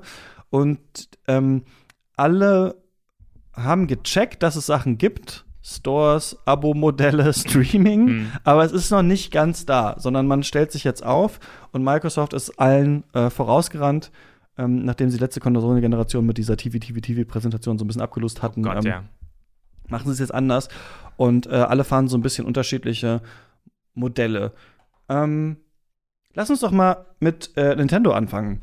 Äh, vielleicht, du hast ja von Mario Strikers äh, gesprochen, ja. denn ich habe meine Switch jetzt gerade verkauft. Also das heißt, ich habe gerade nur noch PC und eine Xbox. Ich kann gleich noch mal erklären, warum das so ist. Was hast du denn alles stehen? Kannst du jetzt, wenn ein neues Spiel äh, angekündigt wird, egal wo das ist, das überhaupt spielen? Ähm, ich würde sagen ja. Also ich habe eine Xbox Series S. Das ist eigentlich die, die Konsole, die ich hauptsächlich benutze mit Game Pass so zum Recreational Gaming, so, wenn ich einfach meiner Freizeit mal spielen möchte. Ähm, die Switch habe ich tatsächlich, die stand jetzt ein Jahr oder so im Schrank. Ähm, die habe ich jetzt für Strikers erst wieder rausgeräumt, aber die habe ich noch. Ich habe noch eine PlayStation 4 rumliegen, die habe ich mir mal gekauft. Die ist aber auch gerade nicht angeschlossen, ähm, weil ich den HDMI-Slot für die äh, Switch brauchte halt. Ähm, und dann habe ich tatsächlich den Gaming-PC abgeschafft. Das ist das, was ich abgeschafft habe. Ah. Ähm, ich habe ein MacBook und ich habe ähm, GeForce Now, ähm, so, so ein Zugang da, ähm, um da Spiele zu streamen, die ich in meiner Steam-Bibliothek habe und äh, mhm. das reicht tatsächlich. Und der PC ist, merke ich dann, das, was ich am, mh, wo ich persönlich am ehesten darauf verzichten kann, weil ich kein Interesse habe an diesem ähm, ich bin inzwischen zu faul für Modding. Ich finde Modding intellektuell total interessant, aber ich benutze es kaum. Ähm, und ich finde ehrlich gesagt selten die, noch die Zeit, mich so richtig tief in so itch.io Indie-Games reinzugraben, ähm, für die man dann wirklich Windows braucht. Und ähm, ja, da habe ich dann einfach den tatsächlich äh, weg, weggeräumt, weil ich den am ehesten ersetzen konnte. Jetzt erst oder äh, schon Nee, das war schon vor. Ähm, ich dachte, du bist voll der PC. Ich dachte, so. ich hätte jetzt schwören können, du hättest einen riesigen Ver verstaubten Tower-PC. nee, der war auch vorher äh, schon under, under, underpowered. So. Underpowered mhm. war der und hing an einem Monitor, an einem Schreibtisch und äh, war so ein kleines Gehäuse auch. Also der war ähm, eh schon, äh, echte Gamer hätten darüber gelacht, über diesen PC. Mhm. Ähm, ja, aber den konnte ich am einfachsten äh, ersetzen einfach. Ich hatte jetzt, auch, ja. ja, genau, vielleicht nochmal kurz, wie die Situation bei mir ist, dann gehen wir in die verschiedenen äh, Sachen rein. Ich hatte lange nur eine PS4, glaube ich, dann die Switch irgendwann dazu geholt. Äh, und dann, ich glaube, das war damals noch zu Rush-Zeiten, als wir das, als wir den Podcast noch gemacht haben, irgendwann einen Gaming-PC gekauft. Das muss ja schon 100 Jahre her sein, aber der ist immer noch top. Ich habe richtig Billo nur bei YouTube irgendwie, wie heißen die Hardware-Deals oder so mit Z. Ich habe einfach nur eingegeben, Gaming-PC für 1500 Euro. Und dann haben die einfach das ausgespuckt und habe ich das einfach gekauft. Und seitdem spiele ich seit fünf Jahren äh, die neuesten Spiele und alles läuft und das ist super. Und ich ähm, würde eigentlich auch gerne nicht, nicht so gerne davon zurückgehen, weil ich immer noch finde, PC ist eigentlich mit die beste Plattform, ähm, weil ähm, die Sachen oft gut laufen, weil die oft ein bisschen ähm, billiger sind. Aber ähm, gleichzeitig hat er natürlich auch äh, Nachteile, ähm, die es auch auf jeden Fall gibt, aber ich finde irgendwie, der hat so eine große Auswahl und äh, die Sachen laufen irgendwie alle gut und ich mag das Modding eigentlich ganz gerne, gerade bei Spielen, die nicht so ähm, dolle sind und man hat natürlich auch verschiedene Möglichkeiten, die Spiele zu kaufen, ob es bei Steam ist, ob es im Game Pass ist und so weiter. Und das ist ja auch sehr interessant, dass sich Microsoft, das vergisst man nämlich, finde ich, auch immer so ein bisschen mit dem Game Pass ja auch wieder auf dem PC etabliert. Ja. Als ähm, einerseits Store, also das ist ja, der Game Pass ist ja so ein bisschen mit diesem Windows Store verbunden, also man kann ja da manchmal auch ein DLC kaufen, zum Beispiel, sagen wir mal, du hast jetzt Hollow Knight, das ist im Game Pass, aber willst dann Silk Song, nee, das ist kein Addon. Äh, Cuphead hast du zum Beispiel, willst den DLC kaufen, hast du es vielleicht im Game Pass, aber kaufst dann den DLC über die Microsoft-Plattform. Und das ist ja ein bisschen neu, weil auf dem PC gab es ja vorher noch andere Player, also äh, Steam äh, und Epic hauptsächlich. Und äh, die sind jetzt noch mit da. Und Gleichzeitig, glaube ich, was auch mal ein bisschen unter den Tisch fällt, wenn man mal so die Systeme vergleicht, ist der Raubkopierer, äh, Raubkopiersektor auf dem mhm. PC für viele Leute. Also natürlich ähm, machen das jetzt Journalistinnen und Journalisten nicht und viele Leute sind auch zu faul einfach und seitdem es Steam gibt, kauft man die Sachen. Aber die Raubkopierszene ist natürlich trotzdem groß. Man kann viele Spiele auf dem PC irgendwo illegal äh, runterladen und dann spielen. Und was natürlich für viele, glaube ich, auch ein Grund ist, einen PC zu haben. Ne? Äh, die Sachen dann da irgendwie so halt ähm, äh, dran zu kommen. Und äh, gleichzeitig ist es so, dass wir jetzt mit dem Steam Deck auch die einen portablen PC haben, ne, den es gibt, was es ja immer schon mal so ein bisschen gab, aber ich habe das Gefühl, mit dem Steam Deck sind wir jetzt wirklich zum ersten Mal an so einem Punkt, dass halt ganz viele andere Spiele und das ist vielleicht auch noch so ein Vorteil am PC. Indie-Spiele und kleinere Spiele kommen da oft zuerst raus. Also es hat sich ein bisschen verschoben mit der Switch und damit, dass natürlich auch Microsoft und Sony ein Interesse haben, in ihren Ökosystemen äh, diese Spiele schnell zu haben. Aber es war eine lange Zeit so, dass es Sachen gab wie Into the Breach oder ähm, was gab's denn noch? Äh, keine Ahnung, also wo das dann lange gedauert hat, bis die auf der Switch mal sind oder bis mal eine PlayStation-Version rauskommt.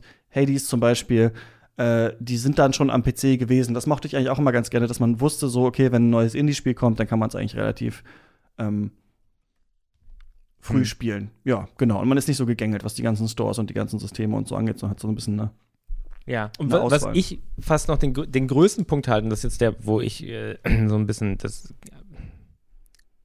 schwer zu erklären ist, dass ich ausgerechnet den abgeschafft habe. Ähm, aber man hat so wirklich diesen gesamten Spiele Underground. Den hat man wirklich nur auf dem PC und äh, teilweise auf Mac, aber vor allem auf Windows. Ähm, das ist, sind so Sachen wie, wie eben, was man auf itch.io findet, was so wirklich nicht kommerzielle Spiele in weiten Teilen sind. Und da ist dann auch wirklich, äh, wenn man, wenn man Innovation will oder was Neues oder, oder wirklich mal thought-provoking äh, Inhalte, ja, äh, dann sollte man einfach da irgendwie reingehen und äh, sich da auf, auf dem Windows-PC einfach mal diese kleinen, kaputten, obskuren Spiele laden, die es da ähm, gibt, weil das, wird es nie auf Konsolen geben in der Form. Ähm, weil das einfach geschlossene Ökosysteme sind, wo irgendwer eine Quality Control macht, mehr oder weniger, wenn man sich den äh, Nintendo eShop anguckt. Aber ähm, genau, also da gibt's, da, das ist natürlich einfach, wenn man vom PC weiter weggeht, ähm, noch mehr Gatekeeping. Sogar Steam ist schon, auch wenn man das nicht glauben mag, auch Steam hat schon eine, eine, eine Gatekeeping-Wirkung, mhm. wer seine Spiele verbreiten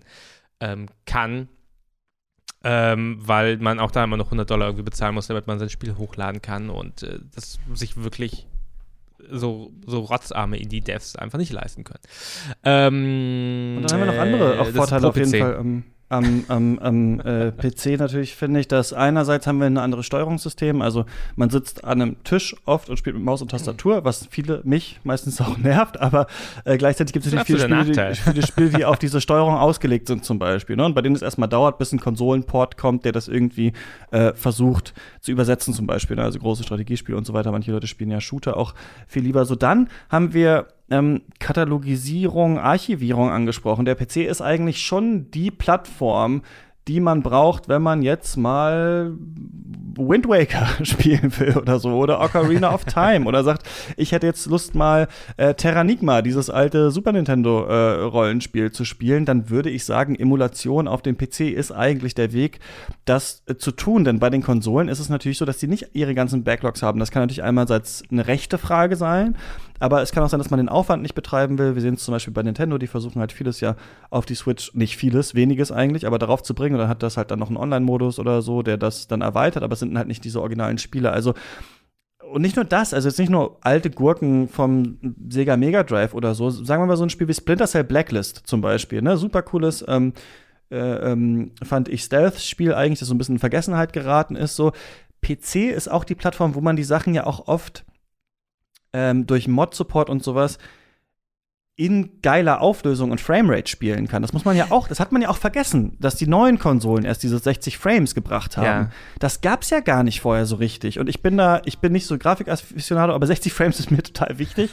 und das ging lange Zeit nur auf dem PC, dass man dachte, okay, dann spiele ich jetzt dieses alte Spiel. Zum Beispiel habe ich jetzt neulich im Game Pass ähm, Dead Space 1 installiert, läuft auf 30 nur, ne? Ist noch nicht irgendwie für die Series S irgendwie neu gemacht und sowas. Auf PC könntest du das in 4K 60 und sowas spielen. Also der PC ist natürlich auch immer noch die Plattform, wo man viele alte Sachen günstig schießen kann und irgendwie in, in, in guter Qualität spielen kann. Aber ich glaube, das wird sich ein bisschen ändern. Mhm. Leicht auf jeden Fall, aber natürlich auch nicht so stark. Also ja, wir haben einfach die Power so dieser ganzen Spiele und diese Offenheit beim PC, ja. Ich hoffe, dass diese Offenheit auch noch ein bisschen bleibt. Ich denke auch, die wird bleiben. Und ich denke wenn wenn sogar äh, Sony ähm, den PC als, als die Plattform, die er es anerkennt und da ab und zu mal ihnen so ein äh, älteres Spiel hinwirft, den äh, PC-GamerInnen als so ein Knochen, ähm, dann wird der das auch auch bleiben. Übrigens auch ein interessanter Punkt, finde ich, mit den Mods, die so äh, vielleicht Bugs fixen oder, oder an der Auflösung ein bisschen was verändern. Ähm, das ist in der, in der ähm, Remake, in dem Remake-Vergleich ist das quasi die Restaurierung dann, würde ich sagen. Das ist so, wenn du wirklich mit dem äh, mit dem kleinen Pinsel rangehst und so ein bisschen den, Ja, die Staubschicht vom äh, Gemälde äh, ab, abwedelst. ähm, Im Gegensatz zum diesem verkorksten Jesus-Bild nachmalen. was dann ein Last of Us ist. Ja, natürlich könnten auch Leute sagen, das ist natürlich die Originalerfahrung, dass äh, Bloodborne nur in 25 Frames lief. Aber äh, wenn das ein PC-Spiel wäre, wir hätten das lang alles schon gespielt in, in 60 Frames. Ne? Es ist nur, es liegt irgendwo bei Sony. Sony denkt sich, in fünf Jahren machen wir Bloodborne Remake, deswegen fassen wir das jetzt nicht an. Und das ist halt so bei diesen geschlossenen Systemen halt irgendwie ähm, albern. Ne? Nintendo ist das beste Beispiel, finde ich, mit ähm, Jetzt haben wir doch mit dem PC angefangen, fällt mir gerade so auf. Nintendo. äh, Nintendo ist das beste Beispiel mit dieser komischen Super Mario Collection, die die rausgebracht haben. Ne? Also wo dann Super Mario Galaxy noch mal drauf war äh, und irgendwie so andere Spiele, die mittlerweile gibt's die einfach nicht mehr. Da haben sie einfach gesagt, für uns Ja. ist künstliche Verknappung cool. Die nehmen wir einfach wieder raus aus dem Store. Und ist dann einfach Ja. so okay, völlig, völlig unsinnig einfach. Ähm, aber so, so machen wir es. Ja, und ich würde sagen, also beim PC ist, glaube ich, eine sehr interessante Entwicklung, die wir gesehen haben, äh, dass der Game Pass versucht und Microsoft seinen Reach da auszubauen, denn sie haben so Free-to-Play-Sachen von Riot Games jetzt mit reingenommen und gesagt, wenn ihr über den Game Pass League of Legends spielt oder äh, Valorant spielt oder so, dann kriegt ihr die ganzen Helden da umsonst, die ja ähm, sonst Geld kosten und Overwatch 2 ja auch irgendwie Free-to-Play. Also man sieht so ein bisschen, mh, und das ist mir eigentlich wichtig, das zu betonen, weil ich finde, man vergisst das so ein bisschen. Microsoft äh, unter dieser Xbox-Marke ist jetzt auf dem PC vorhanden und Sony checkt auch, dass Hm. sie auf dem PC richtig viel Geld verdienen können. Aber Sony ist noch überhaupt nicht an diesem Punkt, dass diese Ökosysteme schon miteinander verzahnt sind Hm. und das klappt noch nicht so richtig. Aber neulich saß ich am Handy, ich glaube nach dieser Konferenz hat meine Xbox-App vibriert und dann bin ich da rein, dann ist mir aufgefallen, ich kann ja schon die Spiele da streamen, einfach in dieser App. Und das ist, hat ja den gleichen Speicherstand wie auf dem PC. Mhm. Das läuft scheiße und ich kann da, wird sofort vom Gegner getroffen, weil das ruckelt wie Sau. Aber der Gedanke ist schon da und das Ökosystem funktioniert schon. Du kannst quasi auf dem PC einfach, also als ich jetzt die äh, Series S gekauft habe und äh, die installiert habe, habe ich einfach irgendwas angeschmissen, Ori, und dann hat der sofort reingeladen in meinen alten Spielstand von vor einem Jahr auf dem PC. Mhm. Und da merkt man schon, die sind an dieser Verzahnung dran und ähm, das wird interessant, ob Sony noch mehr macht, als ab und zu mal ein zehn Jahre altes Spiel drauf zu hauen. Oder ich, ähm, ob sie ja. irgendwann sagen, wir, wir machen unseren, unser Ding auch, bringen das auch auf den PC. Aber das ist halt auch beim PC eine neue Entwicklung, ne? dass Microsoft so hart da versucht, hm. ihr System zu etablieren. Neu, ja, also neu in, schon die letzten paar Jahre. Also schon. Genau, ja, Microsoft aber relativ neu. Baut das auf und ist jetzt an dem Punkt, wo man es so sieht, die Strategie, wo man die, äh, wo die offensichtlich wird und wo sie langsam anfängt zu funktionieren. Ähm, du hast ganz am Anfang gesagt, gibt es überhaupt noch diese Konsolenkriege? Konsolenkrieg ist ja dieser Begriff eigentlich, der so ähm, das, das, ist so das Nullsummenspiel, das jede Konsolengeneration ist. So, dass ein, ein Konsolenhersteller verkauft die meisten Konsolen und die meisten Spiele und macht das meiste Geld und gewinnt. Ähm, und das gab es bei Sega gegen Nintendo in den 80ern und dann gab es Nintendo gegen Sony in den 90ern, dann war Sony gegen Microsoft in den 2000ern. Ähm, und das fühlte sich auf eine Art überholt an, aber natürlich haben wir das gerade irgendwie auch noch. Ähm, als Sony dann Bungie gekauft hat, Anfang des Jahres, haben alle gesagt, oh, das ist aber schon eine Reaktion jetzt darauf, dass Microsoft Activision mhm. gekauft hat.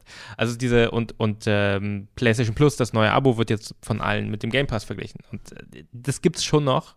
Aber es fühlt sich nicht mehr so ähm, so Fandom Pick a Side mäßig an, wie früher habe ich das Gefühl, weil wir jetzt in so einem, in dieser Corporate-Phase dieses Konsolenkriegs sind, wo alle sich ja für so ein langfristiges, für so eine mehrjährige Strategie aufbauen. Es eben nicht darum geht, wer macht die coolste Konsole, wer hat das coolste Exklusivspiel. Ähm, hier es Mario, hier gibt es Sonic, eins ist besser und beliebter und einer gewinnt dann. So, das gibt's ja nicht. Es gibt ja, also Konsolen, wir haben schon gesagt, A kann man sie kaum kaufen, ähm, B spielt das zumindest für Microsoft eine immer kleinere Rolle, ähm, weil die außerdem eh noch den PC haben, deshalb kann man das gar nicht vergleichen. So richtig Maskottchenfiguren gibt es nicht mehr. Also es gibt so große Franchises wie Horizon vielleicht oder Halo, ähm, aber die haben ja auch nicht mehr diese kulturelle Wirkung wie Mario oder Sonic, würde ich behaupten, auch wenn die sich vielleicht sogar mehr verkaufen. Äh, ähm, aber die durchdringen nicht so die die Kultur über Spiele hinaus, habe ich das Gefühl. Ähm, ja, das, es, es gibt, weil die Strategien so unterschiedlich sind. Und dann gibt es immer noch Nintendo, ja auch, darf man auch nicht vergessen, die auch eine ihrer erfolgreichsten Konsolen jemals ähm, mit der Switch immer noch haben, mhm. äh, die ihr eigenes Ding so komplett kochen. Und, und, es gibt halt so unterschiedliche Strategien, deshalb kann man es gar nicht so vergleichen. Deshalb fühlt es sich nicht an wie ein Konsolenkrieg. Und ich glaube, auch durch diese unterschiedlichen Strategien wird irgendwie klar, dass es eben kein Nullsummenspiel ist. Ähm, dass es vielleicht verschiedene Arten gibt, wie man auf diesem Markt existieren kann. Und ich glaube aber, wenn das sich so weiterentwickelt, dass dieser Markt sich so, sich so aufteilt in so ein, naja, ist dann so ein Oligopol ähm, unter sehr unterschiedlich äh, positionierten Firmen, da hat Sony noch am meisten zu verlieren. Ähm, weil die, glaube ich, noch dieses alte Mindset am ehesten haben. Wir machen die geilste Konsole mit, dem, mit der besten Hardware, die größte Konsole auch, literally. Mhm. Ähm, wir machen irgendwie, wir pumpen hier Horizon und Last of Us und, und, und die, die großen, coolen Exklusivspiele, Spider-Man, Resident Evil, das sind so die, die wir in den Vordergrund stellen. Ähm, das, das fühlt sich so ein bisschen an, als hätten die es am schwierigsten, ähm, diese Umstellung zu machen, weil sie aus so einer Position of Power kamen. So. Nintendo hat sich neu erfunden, weil sie die, davor die Konsole ein Flop war. Microsoft hat sich neu erfunden, weil davor die Konsole ein Flop war. Aber Sony hatte so gewonnen, den letzten Konsolenkrieg. Mhm. Und die haben es jetzt am, so wahrscheinlich am schwersten umzulenken. Oder es scheint ihnen am schwersten, ähm, ihre Rolle zu finden in diesem, dieser neuen Zukunft. Ich habe eine ähm, Xbox Series S dann gekauft. Bei mir war der Grund der folgende. Ich habe entschieden, äh, ein halbes Jahr nach Asien äh, zu gehen ab November und ähm, von da aus aber weiter zu arbeiten und dachte dann so, hm, wie ist das eigentlich dann mit Podcasting, was brauche ich eigentlich? Bin gerade in so einer ähm, Wohnung auflösen, alles verkaufen, ein paar Sachen einlagern, was nehme ich mit? Äh, wie ist das eigentlich? Situation. Und habe dann gedacht, die PlayStation 5 ist viel zu groß, das geht schon mal nicht. Also tatsächlich, da war die Konsolengröße ausschlaggebend und habe mich dann gefragt, was könntest du denn dabei haben, mit dem du noch ein aktuelles Spiel spielen könntest? Sagen wir mal, wir machen Supercards jetzt weiter. Äh, wir wollen, da war Starfield noch nicht verschoben, als ich diese Entscheidung getroffen hatte. Wir wollen über Starfield reden im Dezember. Womit spiele ich das denn dann? Und dann dachte ich erst, ähm, um beim PC zu bleiben, was ist mit so einem krassen Gaming? Notebook, also Razer Blade oder sowas. Und dann dachte ich, aber irgendwie ist mir das zu krass. Also so einen Laptop zu kaufen für 2000 Euro und dann liegt der irgendwo in einem Café und geht dann kaputt oder weiß ich nicht was und dann hat man den dabei und kann ich mir irgendwie nicht so ganz äh, vorstellen. Dann ist mir aufgefallen, also ich hatte die wirklich vergessen, die Konsole. Ich dachte, ach, die Series S gibt's ja noch. Die ist ja relativ klein. Die könnte man ja in äh, eine Tasche so mit reinpacken. Äh, da gibt's ja den Game Pass, da sind ja neue Spiele auch drauf. So, das ist ja dann ähm, äh, wahrscheinlich möglich, eigentlich dann damit zu spielen. Deswegen die dann jetzt halt gekauft und dadurch jetzt erst so richtig noch mal gecheckt, wie funktioniert dieses ganze Game Pass-Ökosystem, wie ist eigentlich die Xbox und so. Und das Interessante ist, ich habe es dem Kumpel dann gezeigt, der war hier. Und der hat einen ganz, ich mach mal den Markus Lanz, der hat einen ganz bemerkenswerten Satz dann am Ende gesagt, Richard. Und zwar hat dieser Freund, dieser Freund von mir aus Westdeutschland am Ende gesagt, ja, cool, aber gibt's da eigentlich auf der Xbox auch irgendwas, das grafisch so richtig krass, also das so ist wie Horizon zum Beispiel? Und dann dachte ich so, nee, eigentlich nicht. Also dann dachte ich so, er hat schon einen Punkt gefunden. Es gibt schon eine Art Spiel und das ist die Art Spiel, bei der wir beide auf die Augen rollen, mit der Sony sich so eine Nische ja. gegraben hat, die schon Leute davon überzeugt, dass sie irgendwie jetzt eine neue Konsole brauchen, weil das halt mhm. mega krass aussieht, was da bei Uncharted abgeht und so. Und klar, auch Spiele, na gut, Halo Infinite sieht auch ein bisschen schäbig aus in Teilen, aber äh, und Forza, keine aus. Ahnung, das ist natürlich äh, Rennspiel und sowas nehmen wir mal raus, aber diese richtigen so wir arbeiten an der nächsten Stufe der Grafik und jedes Bata ja. ist animiert und sowas äh, Spiele, wo wir denken, ja, muss das eigentlich sein? Das sind natürlich Spiele, die trotzdem äh, Konsolen verkaufen und das macht Sony schon. Ne? Da sind die äh, auf dem Weg und da, ich meine, das haben die schon auch gecheckt bei der PlayStation 4. Mhm. So, das ist unsere Power, diese riesigen Franchises zu machen. Und das ist natürlich kein Wunder, dass die die 20 Mal verkaufen müssen, Spiele wie Last of Us. Weil damit ja. kannst du ja online nichts, es ist ja kein Fortnite, das hat, da kauft ja keiner einen Battle Pass für und äh, pumpt da Geld rein. Deswegen haben sie auch äh, Bungie jetzt gekauft. Sondern das muss man halt dauernd rausbringen, das müssen wir noch mal irgendwo verkaufen, denn ähm, äh, das hat ja auch Jim Ryan irgendwann mal gesagt, größer können die Spiele eigentlich nicht mehr werden bei uns. Und deswegen müssen die halt jetzt auf dem PC natürlich auch. Und das funktioniert, glaube ich, immer noch in so einer hm, finanziellen Öffentlichkeit noch. Und es funktioniert auch noch, dass man schafft, durch Selbstbeweihräucherung und weil man natürlich auch einfach viel Arbeit da reinsteckt, diese ja, Spiele, über die Leute so flüsternd dann reden auf den PKs, ah, Last of Us, wisst ihr noch damals, Ellie und Joel, das war ja für uns alle ein wichtiger Moment im Leben. So, sowas versucht man natürlich auch zu kreieren. Aber es ist auf lange Sicht glaube ich, schwierig, ähm, so mitzuhalten, wenn Microsoft halt so weitermacht. Und deswegen denke ich immer noch, ja, Sony hat schon diese Spiele, wo man denkt, oh, das sieht aber krass aus, das will ich schon auch mal spielen und so.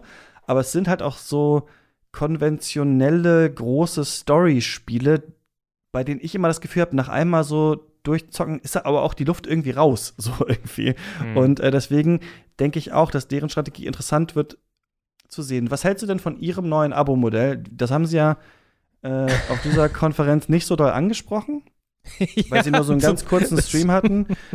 ähm, und wo ich vielleicht noch mal sagen will, eine Sache ja. noch. Ja. Für mich ist das, wenn man jetzt nur die Konsumenten und Konsumentinnen anschaut, ja. eine völlig neue Realität, in der man sich gerade befindet. Sowas ja. gab es für mich noch nie, weil ich habe diese Series S für 190 Euro gebraucht gekauft. Ja. Vielleicht kriegt man sogar eine für 150 irgendwo. Für eine neue Next-Gen-Konsole, die, wie ich nicht wusste, fast alles in 60 Frames einfach spielt. Die Sachen sehen super aus, außer vielleicht, eine Auflösung ist vielleicht manchmal nicht so hoch, aber das interessiert mich nicht so doll. Und du holst das Ding und holst dir diesen Game Pass für 10 Euro oder 15 Euro hast du noch die ähm, EA-Spiele und so mit drin. Und dann sind da einfach 400 Spiele. Du hast eine neue Next-Gen-Konsole gekauft und hast 400 Spiele zur Auswahl, die du einfach mhm. spielen kannst. Und man ist das beim ist Game Pass, finde ich, dauernd in diesem das runterladen, das wieder deinstallieren. Und man kommt auch in so einen Modus rein, Sachen, die man sich nie gekauft hätte. Ja. Sozusagen, oh, das gucke ich mir mal an. Das habe ich schon immer mal gehört, dieses Yakuza, sagen Leute, oder Crusader Kings 3, was ist das denn? oder so. Und äh, das ist ganz interessant. Du kannst jetzt eine Konsole kaufen, gerade auch als junger Mensch, und da sind einfach diese ganzen Spiele drin, wenn man halt bereit ist, diesen Preis zu zahlen, ja. der nicht gar nichts ist, 120 Euro im Jahr. Aber Früher hast du dir N64 gekauft für irgendwie, weiß ich nicht, 500 Mark, dann hast du dir noch Rumble Pack gekauft für 100 Mark, da hast du noch Zelda gekauft für 140 Mark, dann hast du halt irgendwie ja. quasi gefühlt für 700 Mark und so ein Spiel spielen. Und heute kannst du für äh, 200 äh, Euro 400 Spiele zocken. Das ist schon krass und deswegen denke ich, egal ob die ihre First-Party-Spiele in dieses neue Abo-Modell reinbringen, trotzdem ist es sinnvoll, dass Sony das macht, weil das ist schon krass. Also ähm, eine Konsole ja. zu kaufen und diese ganzen Sachen zu haben. Äh, ich, es ist so ein bisschen interessant. Es ist das Endgame von wie früher Konsolen äh, äh, waren. Ganz früher hatte man halt irgendwie immer so ganz wenig Spiele, die man von seinem Taschengeld gekauft hat. Und dann kam irgendwann der PC und Steam Sales und man hatte irgendwie diesen Pile of Shame. Ähm, mhm. Und jetzt muss man die Spiele nicht mehr, mehr kaufen, die man nie spielt, weil man sie einfach ja, inklusive genau. in so einem Abo hat. Ähm, und das Abo hat man vielleicht eh für Multiplayer, also keine Ahnung. Ähm, das ist tatsächlich eine, eine ziemlich krasse Entwicklung. Ähm, als es angekündigt wurde, war ich ziemlich ähm, ernüchtert von dem PlayStation Plus Modell, ähm, weil es sich wirklich so anfühlte wie was, was Sony, wo Sony nicht gut drin ist, und zwar was anderem hinterherrennen. Und es fühlt sich wirklich so an wie das dass sie das Gefühl hatten, wir müssen jetzt sowas machen, um mit Game Pass mhm. mitzuhalten, weil die Leute das erwarten. Ähm, und entsprechend sperrig und Sony-ich und halbherzig fühlt sich das für mich an. Das heißt nicht, dass es nicht funktioniert, ähm, aber ich, es ist aus einer Produktsicht sehe ich da nicht etwas, wo eine Firma sagt, okay, wir machen das jetzt. Und Microsoft stellt sich hin mit dem Game Pass und sagt, okay, wir richten, das ist unsere Bet für die, fürs Videospielen in der Zukunft. Wir machen das Abo und liefern da Content. Und ihr kauft das Abo, spielt das egal wo. Von mir aus müsst ihr nicht mal eine Xbox kaufen, streamt es auf, auf euer MacBook, uns egal. Ähm, und dann müssen sie jetzt noch gucken und rausfinden, dass das finanziell funktioniert. Ich glaube, das sieht man an der Art der Spiele, die sie machen, dass die eher so Midrange-Spiele jetzt ganz viele sind. Mhm. Ähm, die halt nicht so beeindruckend aussehen, aber ähm, genau, dass es irgendwie ökonomisch funktioniert. Das ist, das ist aber ihre Wette. Sie stellen sich hin und machen das einfach seit ein paar Jahren. Ähm, und bei Sony fühlt sich sehr, sehr, sehr halbherzig an als Produkt. Ähm, es gibt diese, erstmal fängt es an, dass sie diese Pre drei Preisklassen haben, was ich grauenhaft finde. Unglaublich ähm, dumme Idee, glaube ich auch. Unglaublich also schrecklich auch benannt. Ganz, ja, dumme Namen und auch, dass man dann diese PlayStation One Classics in dem teuersten äh, genau, und das, das ist das nächste. Komisch. Also vielleicht einmal kurz, was ihr davon noch gar nicht gehört habt. Also Sony ja. ähm, hatte schon PlayStation Plus länger und diese Konsolen haben sich ja irgendwann überlegt, ah, wir lassen die Leute einfach bezahlen für Online-Spielen. so, dann können wir richtig viel Geld machen. Und da kriegt man ja immer so ein paar Spiele umsonst und dieses PlayStation Plus wird jetzt ausgeweitet, ähm, dass sie auch diesen Streaming-Service äh, PlayStation Now, den sie äh, drin hatten, damit einbauen. es gibt so verschiedene ähm, Zahl Schranken, irgendwie das normale ist 10 Euro oder so, dann ab 14 Euro kriegst du diesen ganzen Spielekatalog und mit 20 oder 19 oder was kriegst du dann auch noch diese anderen Sachen. Irgendwie so. Ja. Genau. Also, und nichts davon hat so richtig diese, diesen überzeugenden, diesen Drang vom Game Pass, dass einfach sagt, okay, du hast jetzt die ganzen Spiele hier und du kriegst alles Day One. Das ist ja auch sowas, was sich durch Microsofts Ankündigung gezogen hat. Das ist jetzt endgültig klar. Wenn ein Microsoft-Spiel kommt, ist es in Tag 1 äh, im Game Pass. Das ist nichts Besonderes mehr wie bei Halo Infinite irgendwie. Das ist einfach, mhm. das ist, das ist unsere Strategie. Ähm, und Sony ist sehr, sehr betont äh, dagegen, das zu machen. Also, da gibt es Zitate auch vom PlayStation-Chef äh, Jim Ryan, der sagt, ähm, hast du ja auch schon erwähnt, äh, dass das nicht ihr Weg ist, dass das die Qualität der Spiele senkt, weil Spiele haben, sind irgendwie teuer, die, die so toll sind wie Horizon Forbidden West. Ähm, deshalb müssen die gekauft werden. Deshalb gibt es Horizon Forbidden West nicht in diesem Abo. Das muss man sich, wenn man dieses Abo hat, das äh, zwischen 120 und 200 Euro oder so im Jahr kostet, muss man sich das noch extra kaufen für 70 mhm. oder 80 Euro dann. Ähm, man kriegt nur etwas ältere Spiele. Also du kriegst das erste God of War und das erste Horizon, die kriegst du im Abo. Ähm, und dazu halt schmeißt Sony so gefühlt, macht die so den Keller auf und haut so die ganzen PlayStation 1 und 2 Spiele raus und no offense, das ist alles spielhistorisch total faszinierend und ganz viele nostalgische Gefühle habe ich auch für viele von diesen Spielen. Aber es ist jetzt nicht wirklich was, was in einem Abo für mich Sinn ergibt. So, wie viele Retro-GamerInnen gibt es, die wirklich konstant alte Spiele spielen, die im Monat PlayStation 1 Spiele spielen in einem äh, rechnerischen Gegenwert von 20 Euro. So. Ähm, das, das, das sehe ich irgendwie nicht. Und dann werfen sie noch Demos irgendwie drauf. Mhm. Ähm, dass das man halt Microsoft jetzt scheinbar auch Spiele nach, ne? anspielen kann ja. und, und, und das wirkt alles so, als hätte Sony einfach ein bisschen zusammengeklaubt und gesagt, okay, was können wir in dieses Produkt reinmachen, ohne dass wir den Leuten Horizon so geben müssen. Demos, ja, genau. Ja, aber und dann auch gibt's dieses Game Streaming gibt's, aber halt irgendwie auch eher für die alten Spiele, also auch dieses Streaming, wo Microsoft jetzt ja scheinbar sagt, okay, Och. Hideo Kojima macht ein Spiel in der Cloud. Ähm, sagt Sony so ein bisschen, ja, aber das ist eher unsere Lösung für die Retro-Spiele. Also für die richtigen Spiele braucht ihr das Das müssen sie so 5. machen, ne? weil, weil die PS3 mit dem Cell-Prozessor also, so schlecht zu emulieren ist. Genau, deswegen müssen sie, müssen sie das genau. sogar streamen. Also es ist gar kein gar kein Vorteil, sondern eigentlich ein Nachteil. Ja. Genau, es macht das Streaming löst so ein bisschen dieses ewige Problem, das Sony hatte, dass PlayStation 3 Spiele ähm, technisch sehr anders waren als, als alle anderen Konsolen davor und danach. Ähm, aber äh, sie umgehen, man kann halt jetzt zum Beispiel nicht eben das neueste PlayStation 5 Spiel streamen, weil Sony halt immer noch sehr an diesem Konsolenmodell wieder hängt und an dem Vollpreisspielmodell. Und das ist, ich bin gespannt, wie sie sich da positionieren ja. können mit, weil es eben sie gehen jetzt nicht mit so der, der breiten Brust da rein, sondern es fühlt sich, und äh, auch diese weinerlichen Kommentare, no offense, von, von, von den ganzen Sony-CEOs, die so Game Pass dissen und Abo-Spiele dissen und Day One Releases dissen, das fühlt sich halt nicht selbstbewusst an. Das fühlt sich an, wie wir rechtfertigen uns. Wir machen das jetzt, aber wir rechtfertigen uns, warum wir es doch nur so halbherzig machen und eigentlich halten wir uns für was Besseres und da, das ist halt eine defensive Position. Das ist so, eine, so ganz neu für Sony und das könnte schon auch noch spannend werden. Ähm, aber überzeugendes Produkt aus meiner Sicht überhaupt nicht. Erst recht nicht im Vergleich zum Game Pass. Weil der ist einfach. Ja. Ich kaufe mir das Abo, also gut, auch da gibt es verschiedene Stufen, aber du kaufst dir Ultimate und dann hast du auf jedem Gerät diese Spiele, die du halt hast. Ja, kommt, glaube ich, drauf an. Ich glaube, erstmal sind es relativ viele äh, Spiele, die Sony haben wird. Ne? In der höchsten Tier sind es, glaube ich, 700 oder sowas, die dann da drin sind, was schon mehr sind auf jeden Fall, als die, die im Game Ja, mit den halt den PlayStation 1, 2, 3, ne? So die. Genau, also ich glaube. Die halt Numbers äh, eher sind, so Masse statt Klasse, meines Erachtens. Genau, irgendwie, ja, hier steht nochmal 400 für PS4, PS5 und 300 PS3. Ja, weiß man jetzt noch nicht so ganz genau, das werden wir dann nochmal so genau sehen, wie das ist. Hier sind ja nur so ein paar angekündigt.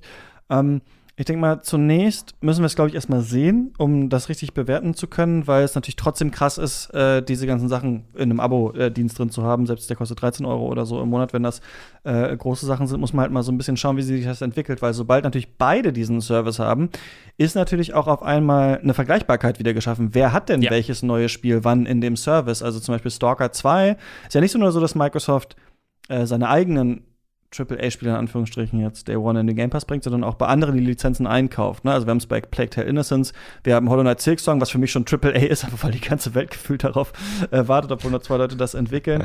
Also da werden sie auch wirklich große Mengen in die Hand nehmen, damit da immer irgendwas ist. Wir sind jetzt genau in dieser Phase, in dieser Netflix-Phase bei Microsoft. Da muss immer irgendwas kommen. Und man selber ist auch mittlerweile in einer Erwartungshaltung. Man macht die Xbox am Montag an, denkt, was ist denn upcoming ja. Game Pass? Was kommt denn? Aha, mh, was fliegt denn raus? Naja, gut, auch das könnte ich ja mal spielen und so weiter und so fort.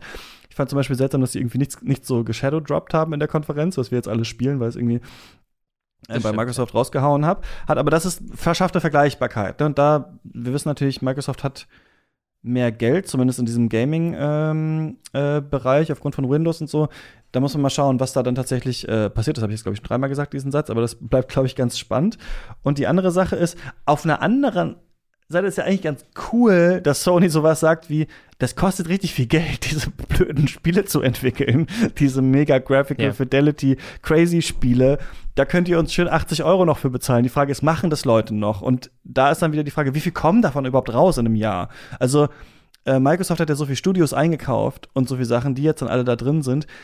Wenn jetzt Sony ein so ein Spiel hat im Jahr, hm äh, ist es vielleicht auch so, dass Leute dafür bezahlen würden, oder aber es kommt dann in einem halben Jahr in ihr System. Da muss man, glaube ich, einfach mal schauen, was da passiert. Die werden sich das irgendwie ausgerechnet haben und scheinbar dachte dann noch jemand, hm, eventuell können wir damit noch Geld verdienen, wenn wir es so machen.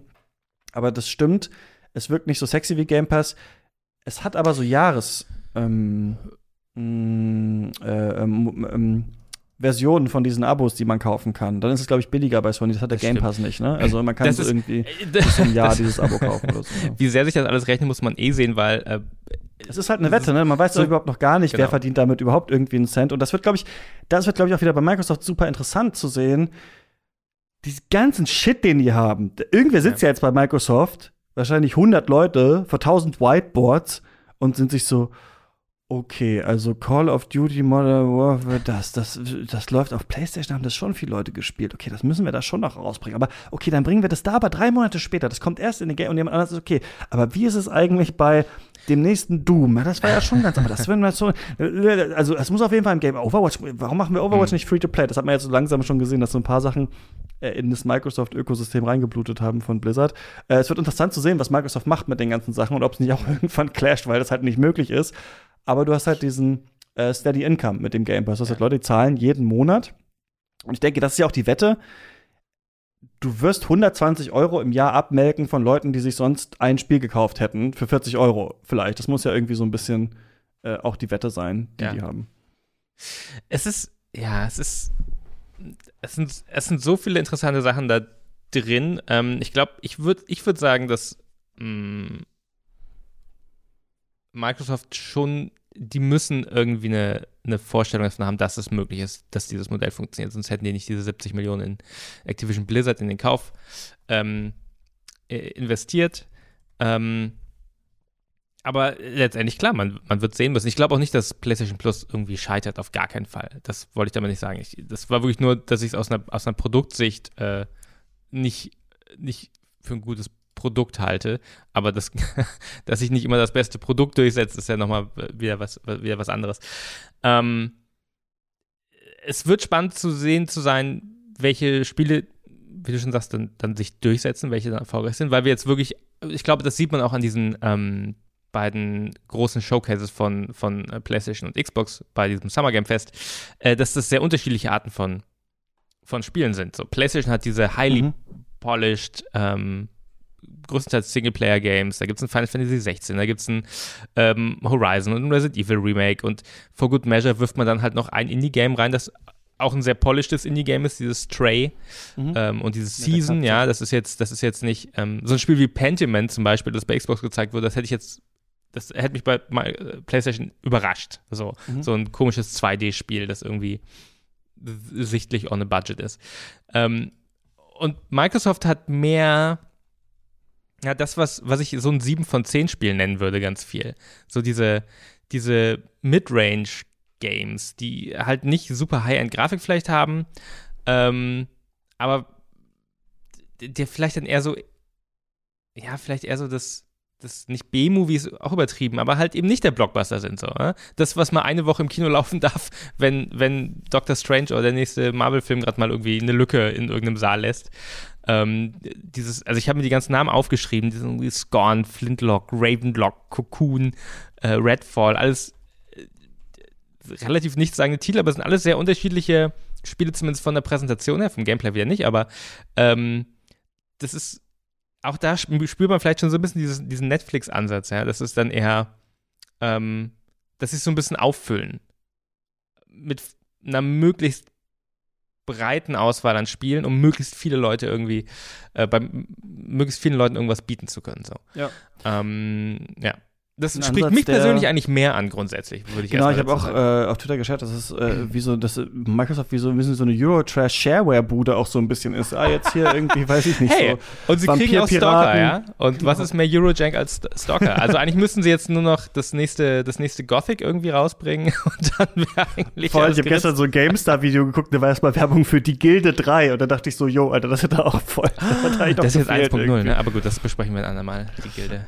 Eine ähm, große Liebe für die Gilde. ja, ich komme nicht aus dieser, aus dieser PC, äh, ich bin Ü50-Ecke, deswegen äh, sind ein paar Sachen, bei denen ich auch mal denke, was soll das jetzt eigentlich hier? Aber äh, gleichzeitig ist es schon so bei Microsoft. Ähm, ich will noch mal doch einmal was sagen zu diesen Konsolenkriegen. Microsoft, normalerweise war das ja so, du kaufst eine Konsole und bist damit ein bisschen an das Ökosystem äh, gebunden, beziehungsweise einfach daran, welche Spiele laufen auf dieser Konsole, welche nicht. Das sind First-Party-Spiele und das sind natürlich äh, Third-Party-Spiele, wo es entweder eine Affinität gibt von verschiedenen Entwicklerstudios zu bestimmten Plattformen und deswegen entwickeln die mit denen oder man wird richtig abgekauft so oder freigekauft oder so. Das war zum Beispiel bei diesem äh, Rise of the Tomb Raider Spiel zum Beispiel, dass das dann für eine Zeit lang exklusiv war. Das gab's ja alles. Und so ähm, stehen ja dann diese Konsolen auch für eine bestimmte Art von Spiel, hauptsächlich durch die First Party irgendwie geprägt. Also die ursprüngliche Xbox steht dann für Halo äh, zum Beispiel und äh, PlayStation dann für Metal Gear oder für weiß ich nicht was und für japanische Rollenspiele als japanische Konsole und so. Und man kauft sich ein bisschen mit der Konsole halt auch die Möglichkeit ein, ähm, bestimmte Spiele zu spielen aber man kauft diese Spiele ja alle gar nicht. Also zum Beispiel ist ja als jemand, der eine PlayStation besessen hat, habe ich ja die Möglichkeit, Gran Turismo auch zu spielen, aber ich interessiere mich ja gar nicht für Autos und für diese ähm, realistischen Fahrsimulationen. Hm. Deswegen kaufe ich mir ja auf einer Playstation kein Gran Turismo. Selbst wenn es für 10 Euro auf den Grabbeltisch liegt, hätte ich es nicht gespielt. Und deswegen bin ich ja auch, sagen wir mal, ich wäre jetzt ein Fanboy oder gewesen von irgendwas. Ja, immer ein bisschen so damit verknüpft und dann weiß ich, ach, die machen ja auch das und das und das könnte ich ja auch spielen, aber mache ich eigentlich nicht, weil es interessiert mich nicht so richtig. Und das Gefühl ist jetzt für mich, der eine Xbox gekauft hat und dieses, diese Präsentation bei Microsoft gesehen hat, ein anderes. Weil das Gefühl, was ich jetzt kriege, ist, alle diese Sachen, die wir dir zeigen, kannst du mit einem Klick spielen im nächsten Jahr. Egal was das ist. Und du musst mhm. das nicht kaufen. Du musst auch nicht auf, zum Grabbeltisch gehen und sagen, ich versuche jetzt mal Gran Turismo oder sowas. Das ist einfach da. Du kannst von heute auf morgen voll der Sea of Thieves Nerd werden, wenn du willst. Du kannst jetzt einfach mit Elder Scrolls Online anfangen. Es ist einfach da im Game Pass.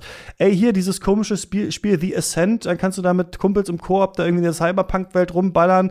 Äh, Tell Me Why, äh, irgendwie mit einem Freund, einer Freundin vom Beamer sitzen und so ein äh, interaktives Story-Spiel spielen. Alle Yakuza-Spiele dir reinballern und sowas. Das ist irgendwie ein anderes Gefühl jetzt, als es vorher war, weil Microsoft und da ist Sony noch nicht, weil sie dieses System noch nicht haben, jetzt halt nicht mehr in der Phase ist, wo sie das nur etablieren müssen, sondern jetzt können sie richtig darauf setzen und sagen, das ist alles da, das wirst du alles spielen können.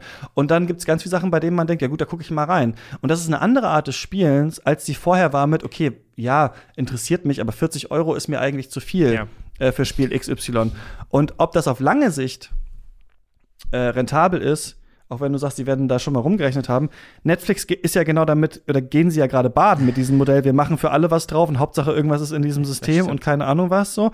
Oder auch, bei Netflix ist es ja noch so, dass die ganzen Leute, die ursprünglich Netflix die Sachen verkauft haben, wie Friends oder so, jetzt ihre eigenen Streaming-Services haben und das wieder abziehen. Das sehe ich im Gaming jetzt noch nicht unbedingt. Da ist es ja eher so, dass der Ubisoft Streaming-Dienst oder sowas nicht so gut funktioniert. Aber ähm, trotzdem ist es ja so, dass sie gemerkt haben, mit den Eigenproduktionen kommen wir eigentlich nicht zur Rande bei Netflix oder es wird schwierig, ja. irgendwie äh, das zu machen. Und ähm, trotzdem habe ich das Gefühl, also hatte ich jetzt stärker das Gefühl, ohne, jetzt ich bin Journalist, bin in irgendeinem Lager oder weiß ich nicht was und hoffe, dass hier irgendwer gewinnt oder so. Aber ich als, als ähm, jemand, der spielt und diese Konsole jetzt als erstmal einzige hat, mit der er was spielen kann, dachte ich so, ich finde nicht jedes Spiel interessant, aber es wirkte wie eine riesige Party und ich, ich bin, soll so dabei sein. weißt du, was ich meine? Und das ist eine neue Art ja. von Kommunikation, finde ich. Weil ich habe nicht mehr das Gefühl, ich muss, ich soll jetzt Fanboy-mäßig in irgendeinem Forum irgendeine Scheiße verteidigen, sondern ich kann das einfach spielen. Ich kann mir einfach hinsetzen und sagen, so, Crusader Kings 3, so, was, ist ja. denn, was ist denn hier eigentlich los? Ja.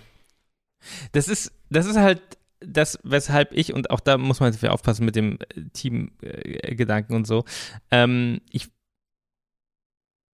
es gibt zwei Wege, die es gehen kann, so den guten und den, den schlechten, dieses Game Pass-Modell, ja. Und der eine ist, das Schlechte ist so ein bisschen die Befürchtung, die von, von Sony kommt, ähm, oder auch das Beispiel Netflix, dass man so sagt, okay, die werden nach dieser Anfangsphase irgendwie, der Anfangswachstumsphase irgendwann einfach knallhart aussieben und die werden so richtig hart gucken, was, was funktioniert, was nicht, was klickt, was klickt nicht, was mhm. bringt uns Abos, was, was nicht. Und dann cuttet man irgendwann die Spiele weg, die ähm, oder wie auch bei Netflix, man macht es einfach 20 Euro teuer oder sowas. Ne? So ist es jetzt. Ich, glaub, Netflix ich denke, eine Preiserhöhung wird so, irgendwann ja. kommen. Ich denke auch Exklusivtitel werden irgendwann kommen. Ich glaube, das ist unabhängig davon, dass das irgendwann kommen äh, muss nach dieser Anfangsphase.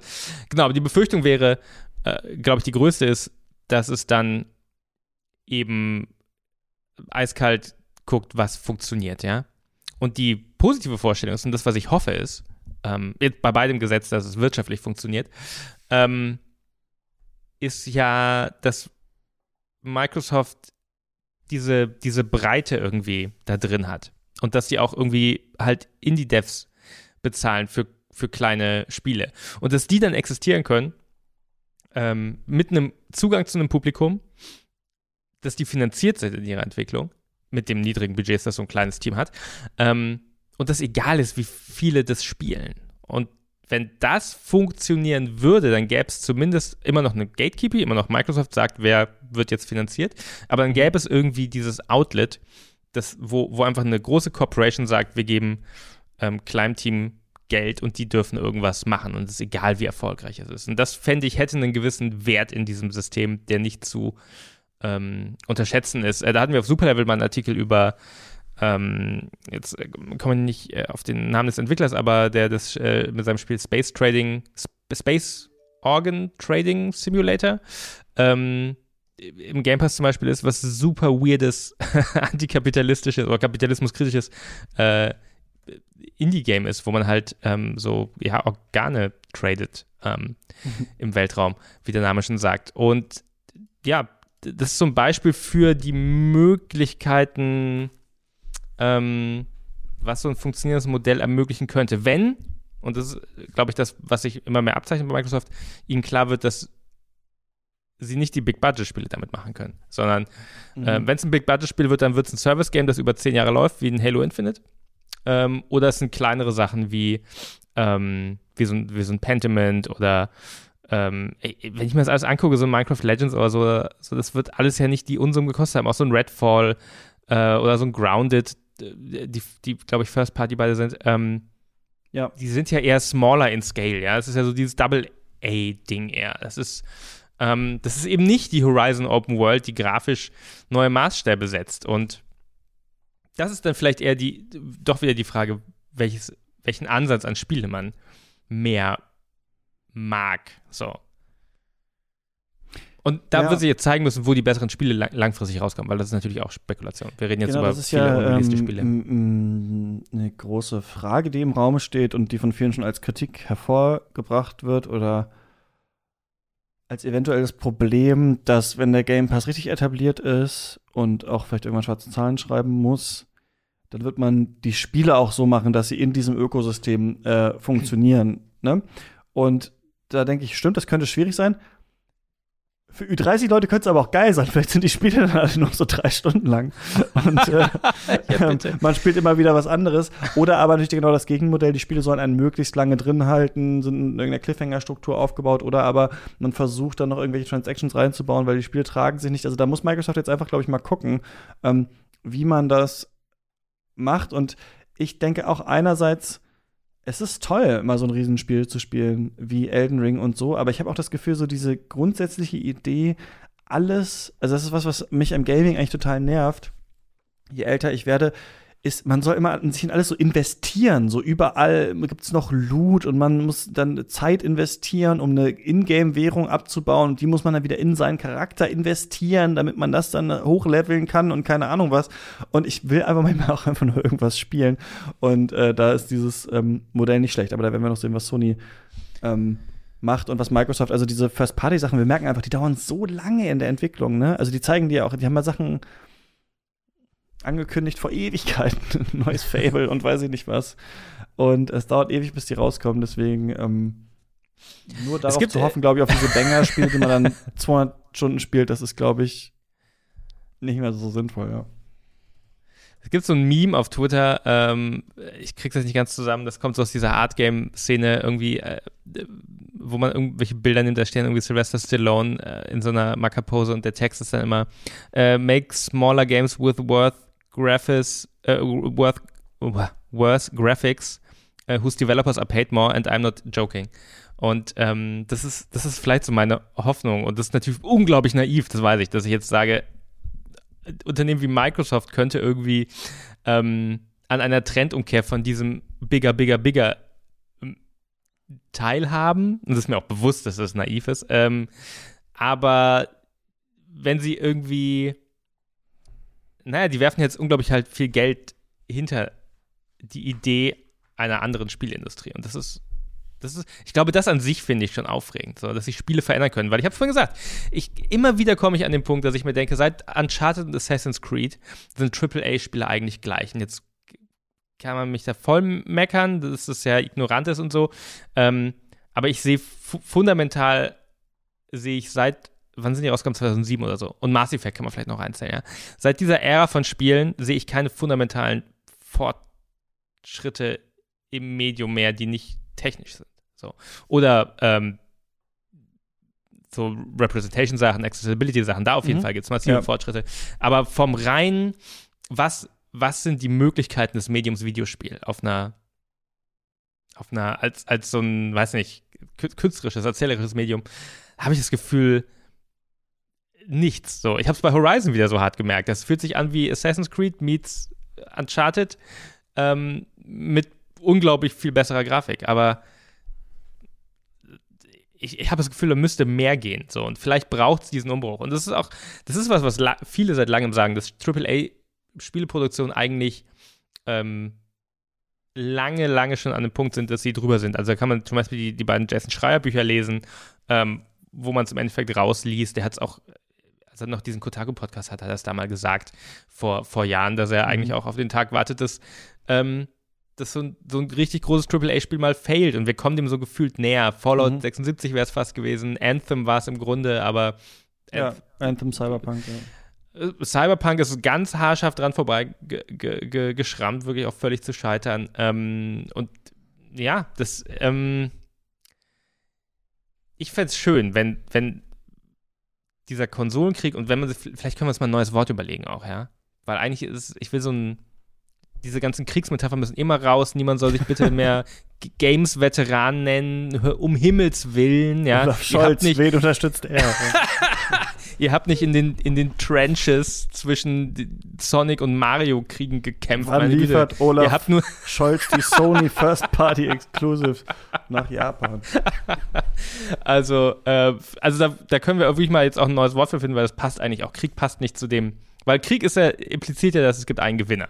Äh, außer man fragt unsere Verteidigungsministerin, die würde vielleicht diplomatisch antworten, aber Also, was ich so ein bisschen gedacht habe, wenn wir jetzt auch diese ähm, äh, den Wettstreit und an, uns anschauen, was ist das ähm, beste System, wo wollen wir gerade rein, habe ich so ein bisschen gedacht, eigentlich wäre es gut, wenn nur noch Microsoft äh, die Technik produzieren würde. Ich finde, es liegt eigentlich auf der Straße, dass Microsoft sowas wie eine Switch noch rausbringt, eigentlich. Mein Steam hat es jetzt gemacht, aber eigentlich so ein Game Pass, mobiles Game Pass-Abspielgerät, wo man Sachen aber auch drauf runterladen kann, finde ich, ist je länger das dauert ähm, und sie immer mehr dieses äh, Modell etablieren, ist auch was ähm, jetzt da, was die Switch lange hatte und diese Idee quasi, Mhm. ihr könnt jetzt mal so alte PC-Spiele, die cool waren oder so, jetzt auch bei uns noch mal spielen, die kommen noch mal raus und so. Und dass das so ein bisschen ähm, äh, sich vergrößert. Und dann wäre es eigentlich, finde ich, geil, wenn Sony und Nintendo nur noch Spiele entwickeln würden und Auftrag geben würden, aber es müsste wahrscheinlich im Kommunismus stattfinden. Also wahrscheinlich müsste es staatlich reguliert sein oder so, weil sonst haben wir ja so eine krasse Monopolstellung da. Das wäre wahrscheinlich die Zukunft, die ich am interessantesten äh, oder die, die vielleicht am schönsten wäre für, für alle Beteiligten. Aber ich wollte erstmal noch kurz sagen, ganz, ganz kurz noch mal, dass ich ein paar Sachen von der Xbox echt krass fand. Also ohne hier, ähm, das zu zu loben, aber dieses Quick Resume Feature finde ich schon stark. Also dass man du bist ja äh, neu, ne? Tatsächlich, genau. Ich bin ja neu da jetzt drin Ja. und ich kannte das ja nicht. Ich kannte das jetzt nur vorher und ich habe quasi so einen kleinen ähm, tragbaren Monitor. Der ist so ein bisschen wie so ein äh, Tablet, den ich auch mit- mitnehmen werde ins Ausland, weil ich brauche manchmal ganz gut, kann ich ganz gut zwei Monitore zum äh, Arbeiten, also den vom Laptop und noch einen anderen. Der ist jetzt immer so einer Xbox dran und dann, ne, wenn ich irgendwas Audio rausrechnen muss oder sowas, mache ich mal die Xbox an. Und das ist schon auch ganz neu, dass man auf den Knopf drückt und man ist direkt in dem Spiel. Also es hat sich das noch gemerkt. Und dann ist man so, macht man irgendwie einen Dungeon in Elden Ring und ist dann so, ah nee, irgendwie keinen Bock mehr. Ich switch mal wieder zu Cuphead rüber oder sowas. Das finde ich schon ähm, erstaunlich. Also ich glaube, da geht noch einiges. Und äh, die andere Sache wäre, was hältst du denn jetzt von Nintendo? Also wir haben jetzt so ein paar Sachen hier so angesprochen. Sony macht das, Microsoft macht das. Ähm, ich glaube, äh, dass natürlich Sony und äh, Nintendo auch sehr, sehr starke Sachen produzieren. Und Nintendo hat ja noch diesen Fokus auf dieses Mobile Gaming. Ne? Also es ist ja die erfolgreichste Konsole oder eine sehr erfolgreiche Konsole für Nintendo.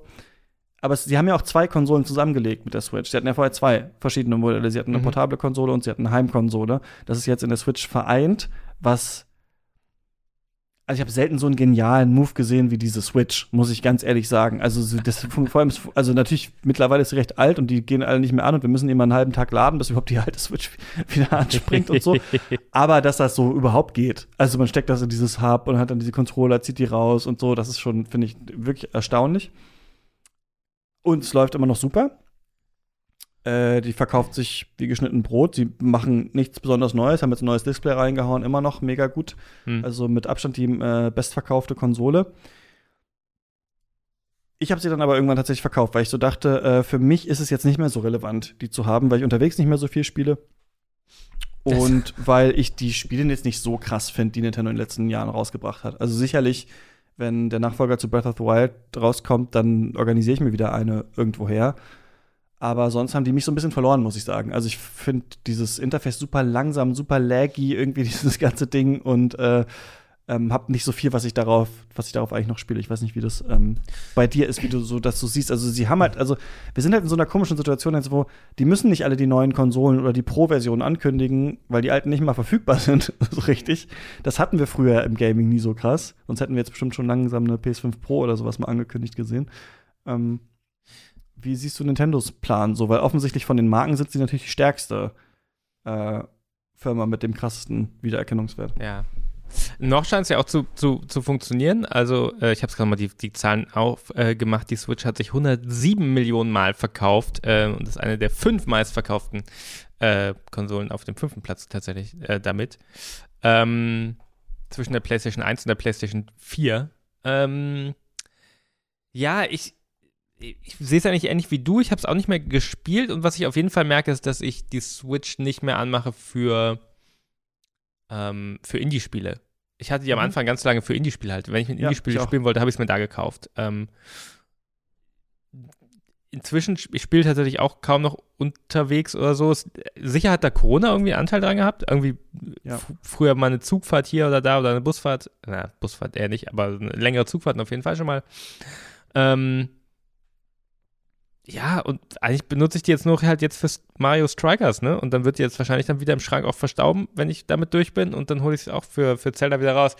Ähm, da wird sich Nintendo vielleicht auch nochmal neu positionieren müssen, jetzt wo Microsoft auch viele Sachen im Game Pass irgendwie äh, bringt. Ich habe letztens im Game Pass mal endlich Umurangi Generation ähm, äh, äh, angespielt, dass ich mir auf der Switch ewig gekauft hatte und, und nie gespielt hatte. Das habe ich jetzt wieder gemerkt, als ich die angemacht habe, dass ich das da noch ungespielt hatte. Dass ich es gekauft habe. Und jetzt spiele ich es halt im Game Pass so. Ähm, das ist dann, das ist dann doch am Ende die Frage, ne? Äh, weil ein Fernseher hat begrenzte HDMI-Ports so. Und irgendeine Konsole muss man irgendwann abschließen. Bei mir ist es jetzt gerade die PlayStation 4, die ich nicht brauche. Demnächst brauche ich vielleicht für irgendwas anderes den HDMI-Port. Aber die Xbox ist die Konsole, die wegen Game Pass einfach dranbleibt. Ähm, weil die dieses ich kann jetzt einfach mal anmachen und irgendwas spielen hat. Mhm. Ähm, und das. Es ist aber wirklich dieses irgendwas spielen. Das ist schon ganz witzig, ne? Weil ich finde, man merkt Total. immer, je nachdem, worauf man sich fokussiert, dann ist man auch in dem Ökosystem wieder zufrieden. Oder ich bin dann, glaube ich, auch einfach so. Ich bin dann auch äh, genügsam. Also wenn ich dann jetzt nur einen PC habe, dann bin ich auch so, ach, da kann ich ja jetzt wieder HIO und dann kann ich ja dieses und jenes machen und dann kann ich ja nochmal irgendwie ein altes äh, Spiel im Emulator spielen oder sowas, ist ja cool. Und äh, sobald ich den Game Pass habe, bin ich dann aber auch da drin und bin ja quasi in die Falle getappt. Also ich war kurz davor, mir Elden Ring auf Disc zu kaufen, bis ich dann gemerkt habe, ich habe ja gar kein Laufwerk. Also immer das, worüber ich mich lustig gemacht habe bei Leuten, wie kann man so blöd sein, eine Konsole ohne Laufwerk kaufen, kann man ja nie ein Spiel gebraucht kaufen und so. Ähm, war jetzt aufgrund des Formfaktors halt für mich, äh, ist, nur, ist nur diese in Frage gekommen. Und dann ist es natürlich auch so, ne? Dann hast du natürlich so, ähm, dann kriegst du die Sachen nicht billiger, dann ähm, bist du ja auch auf dieses Modell angewiesen oder du kaufst dir die Sachen neu und so mhm. viel. Äh, also äh, es ist dann natürlich auch schon mal so, dass ein Indie-Spieler jetzt nicht für rauskommt und so, aber man ist so, ja, man äh, seltsam befriedigt und ruhig gestellt, dadurch, dass es halt so andere Sachen gibt. Ne? Also ich würde bequem. sagen, wenn man nämlich einen ganz, ganz spezifischen Geschmack hat, ist der PC schon äh, natürlich viel besser, weil es viel, viel, viel mehr Spiele zur mhm. Auswahl gibt. Und ähm, aber andererseits, genau, ist man halt hier so, äh, ja, wie so in so einer Skinnerbox, dass man immer jeden Tag das irgendein Spiel denkt, ach so gut, dann gucke ich da jetzt auch mal rein. Ja, ja es ist, ist halt irrsinnig bequem. So, das ist, ähm, das muss ich das ist sicher hat das auch wieder Probleme so, ähm, weil Bequemlichkeit bringt einen dann nicht unbedingt dazu, die spannenden Spiele auszuprobieren. So wie jetzt zum Beispiel, ja, dann spielst du wahrscheinlich nicht Umurangi Generation, das ähm, auch wieder Kapitalismus äh, äh, kritische Indie-Game, ähm, sondern vielleicht dann eher Assassin's Creed Origins oder so. Ähm, weil das kennst du. Aber das sind so Sachen, die wird man langfristig sehen müssen. Ähm, und da will ich auch gar nicht so viel Vorhersagen treffen. Ich bin einfach also Nintendo wird sich auch nochmal umstellen, um auf den Punkt zurückzukommen. Äh, Sony stellt sich gerade oben. Ähm, Microsoft hat sich in den letzten Jahren umgestellt und wir sehen jetzt einfach, ich glaube, so langweilig ich im Großen und Ganzen diese Showcases fand, ja, diese ganzen Spiele, die vorgestellt werden, da war nichts, was mich so richtig inspiriert hat. Ähm, so spannend finde ich, glaube ich, die Position mit der wir jetzt ähm, und mit der die Spieleindustrie in die nächsten Jahre geht. Weil ich habe das Gefühl, dass sich das erste Mal was wirklich dreht. Und das ist jetzt für mich eher der Moment des, des Generationenwechsels, ja, wo mhm. PlayStation 5 und Xbox Series X mit Terra, du weißt noch, als alle über Terraflop-Zahlen geredet haben? Schön war's. Vor Corona haben wir noch über Terraflop. Vor Corona hat Ukraine-Krieg haben wir noch über Terraflops geredet. Und, und das, das war für, da hatte ich schon das Gefühl, als diese Konsolengeneration begann, okay, das, das ist jetzt wieder dieses, das ist so End of History, ja. Also es gibt einfach keinen Fortschritt mehr, es geht nur noch um die Zahl der Terraflops. Ähm, aber jetzt habe ich das Gefühl, dass sich wirklich fundamental was in der Art verändert, was auch einen Einfluss darauf hat, wie wir Spiele spielen, wie Spiele entwickelt werden, wie Spiele finanziert werden. Ähm, und das ist äh, spannend. So.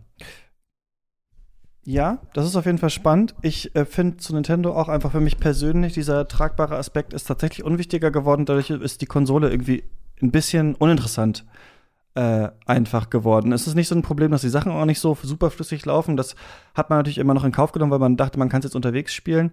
Aber ähm, wenn das wegfällt, ist die Sache, die sie machen, nicht mehr so interessant. Und ich finde vor allem, deren Online-Modell ist schon echt ziemliche Scheiße. Also dieses seltsame, wir haben irgendein altes Super Nintendo-Spiel jetzt hier noch mal mit irgendwelchen Palbalken oder sowas für euch und einfach nur irgendwelche random Sachen auch, bei denen man nie weiß, wann was kommt.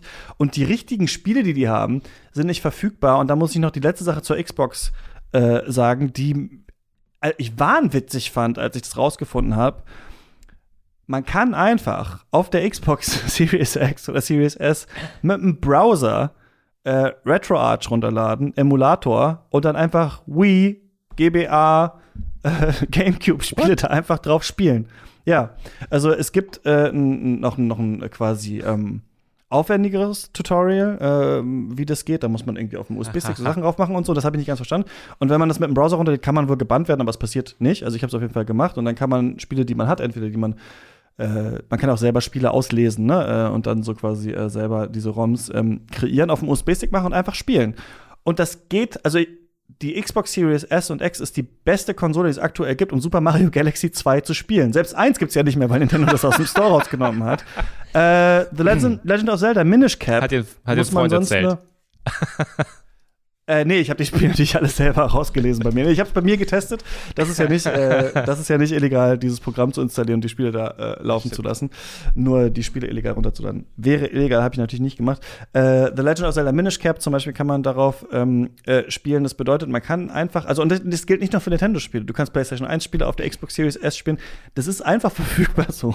Und das ist, zeigt wiederum halt, dass da Nintendo krassen Nachholbedarf hat. Also wenn ihr nicht mal irgendwie so ein cooles Abo-Modell habt, wo man irgendwas so umsonst kriegt, dann ja. Also, wir, also die sind halt so abgewichst, dass selbst Leute würden ja sogar dafür bezahlen, dann nehmen die die Spiele sogar wieder raus aus dem Store. Also ich finde, so geht's halt gar nicht irgendwie. Das, das finde ich ein bisschen rückschrittlich. Aber ich glaube, ich würde in so einer theoretischen Welt Rawls Schleier des Nichtwissens, würde ich jetzt sagen, ah, Nintendo muss voll failen mit dieser Strategie, das geht ja gar nicht mehr. Und es halt der erfolgreichste Player am Markt. Also was weiß ich, bringt man nochmal Pokémon ja. raus, äh, dann, ja. Äh, ja also genau. es musste wirklich, die, die brauchen wirklich mal eine andere Strategie als, ähm, als, als Retro-ROM-Downloader zu verklagen und ins Gefängnis zu bringen, was ja auch irgendwie letztens wieder die, die, die News, was passiert ist.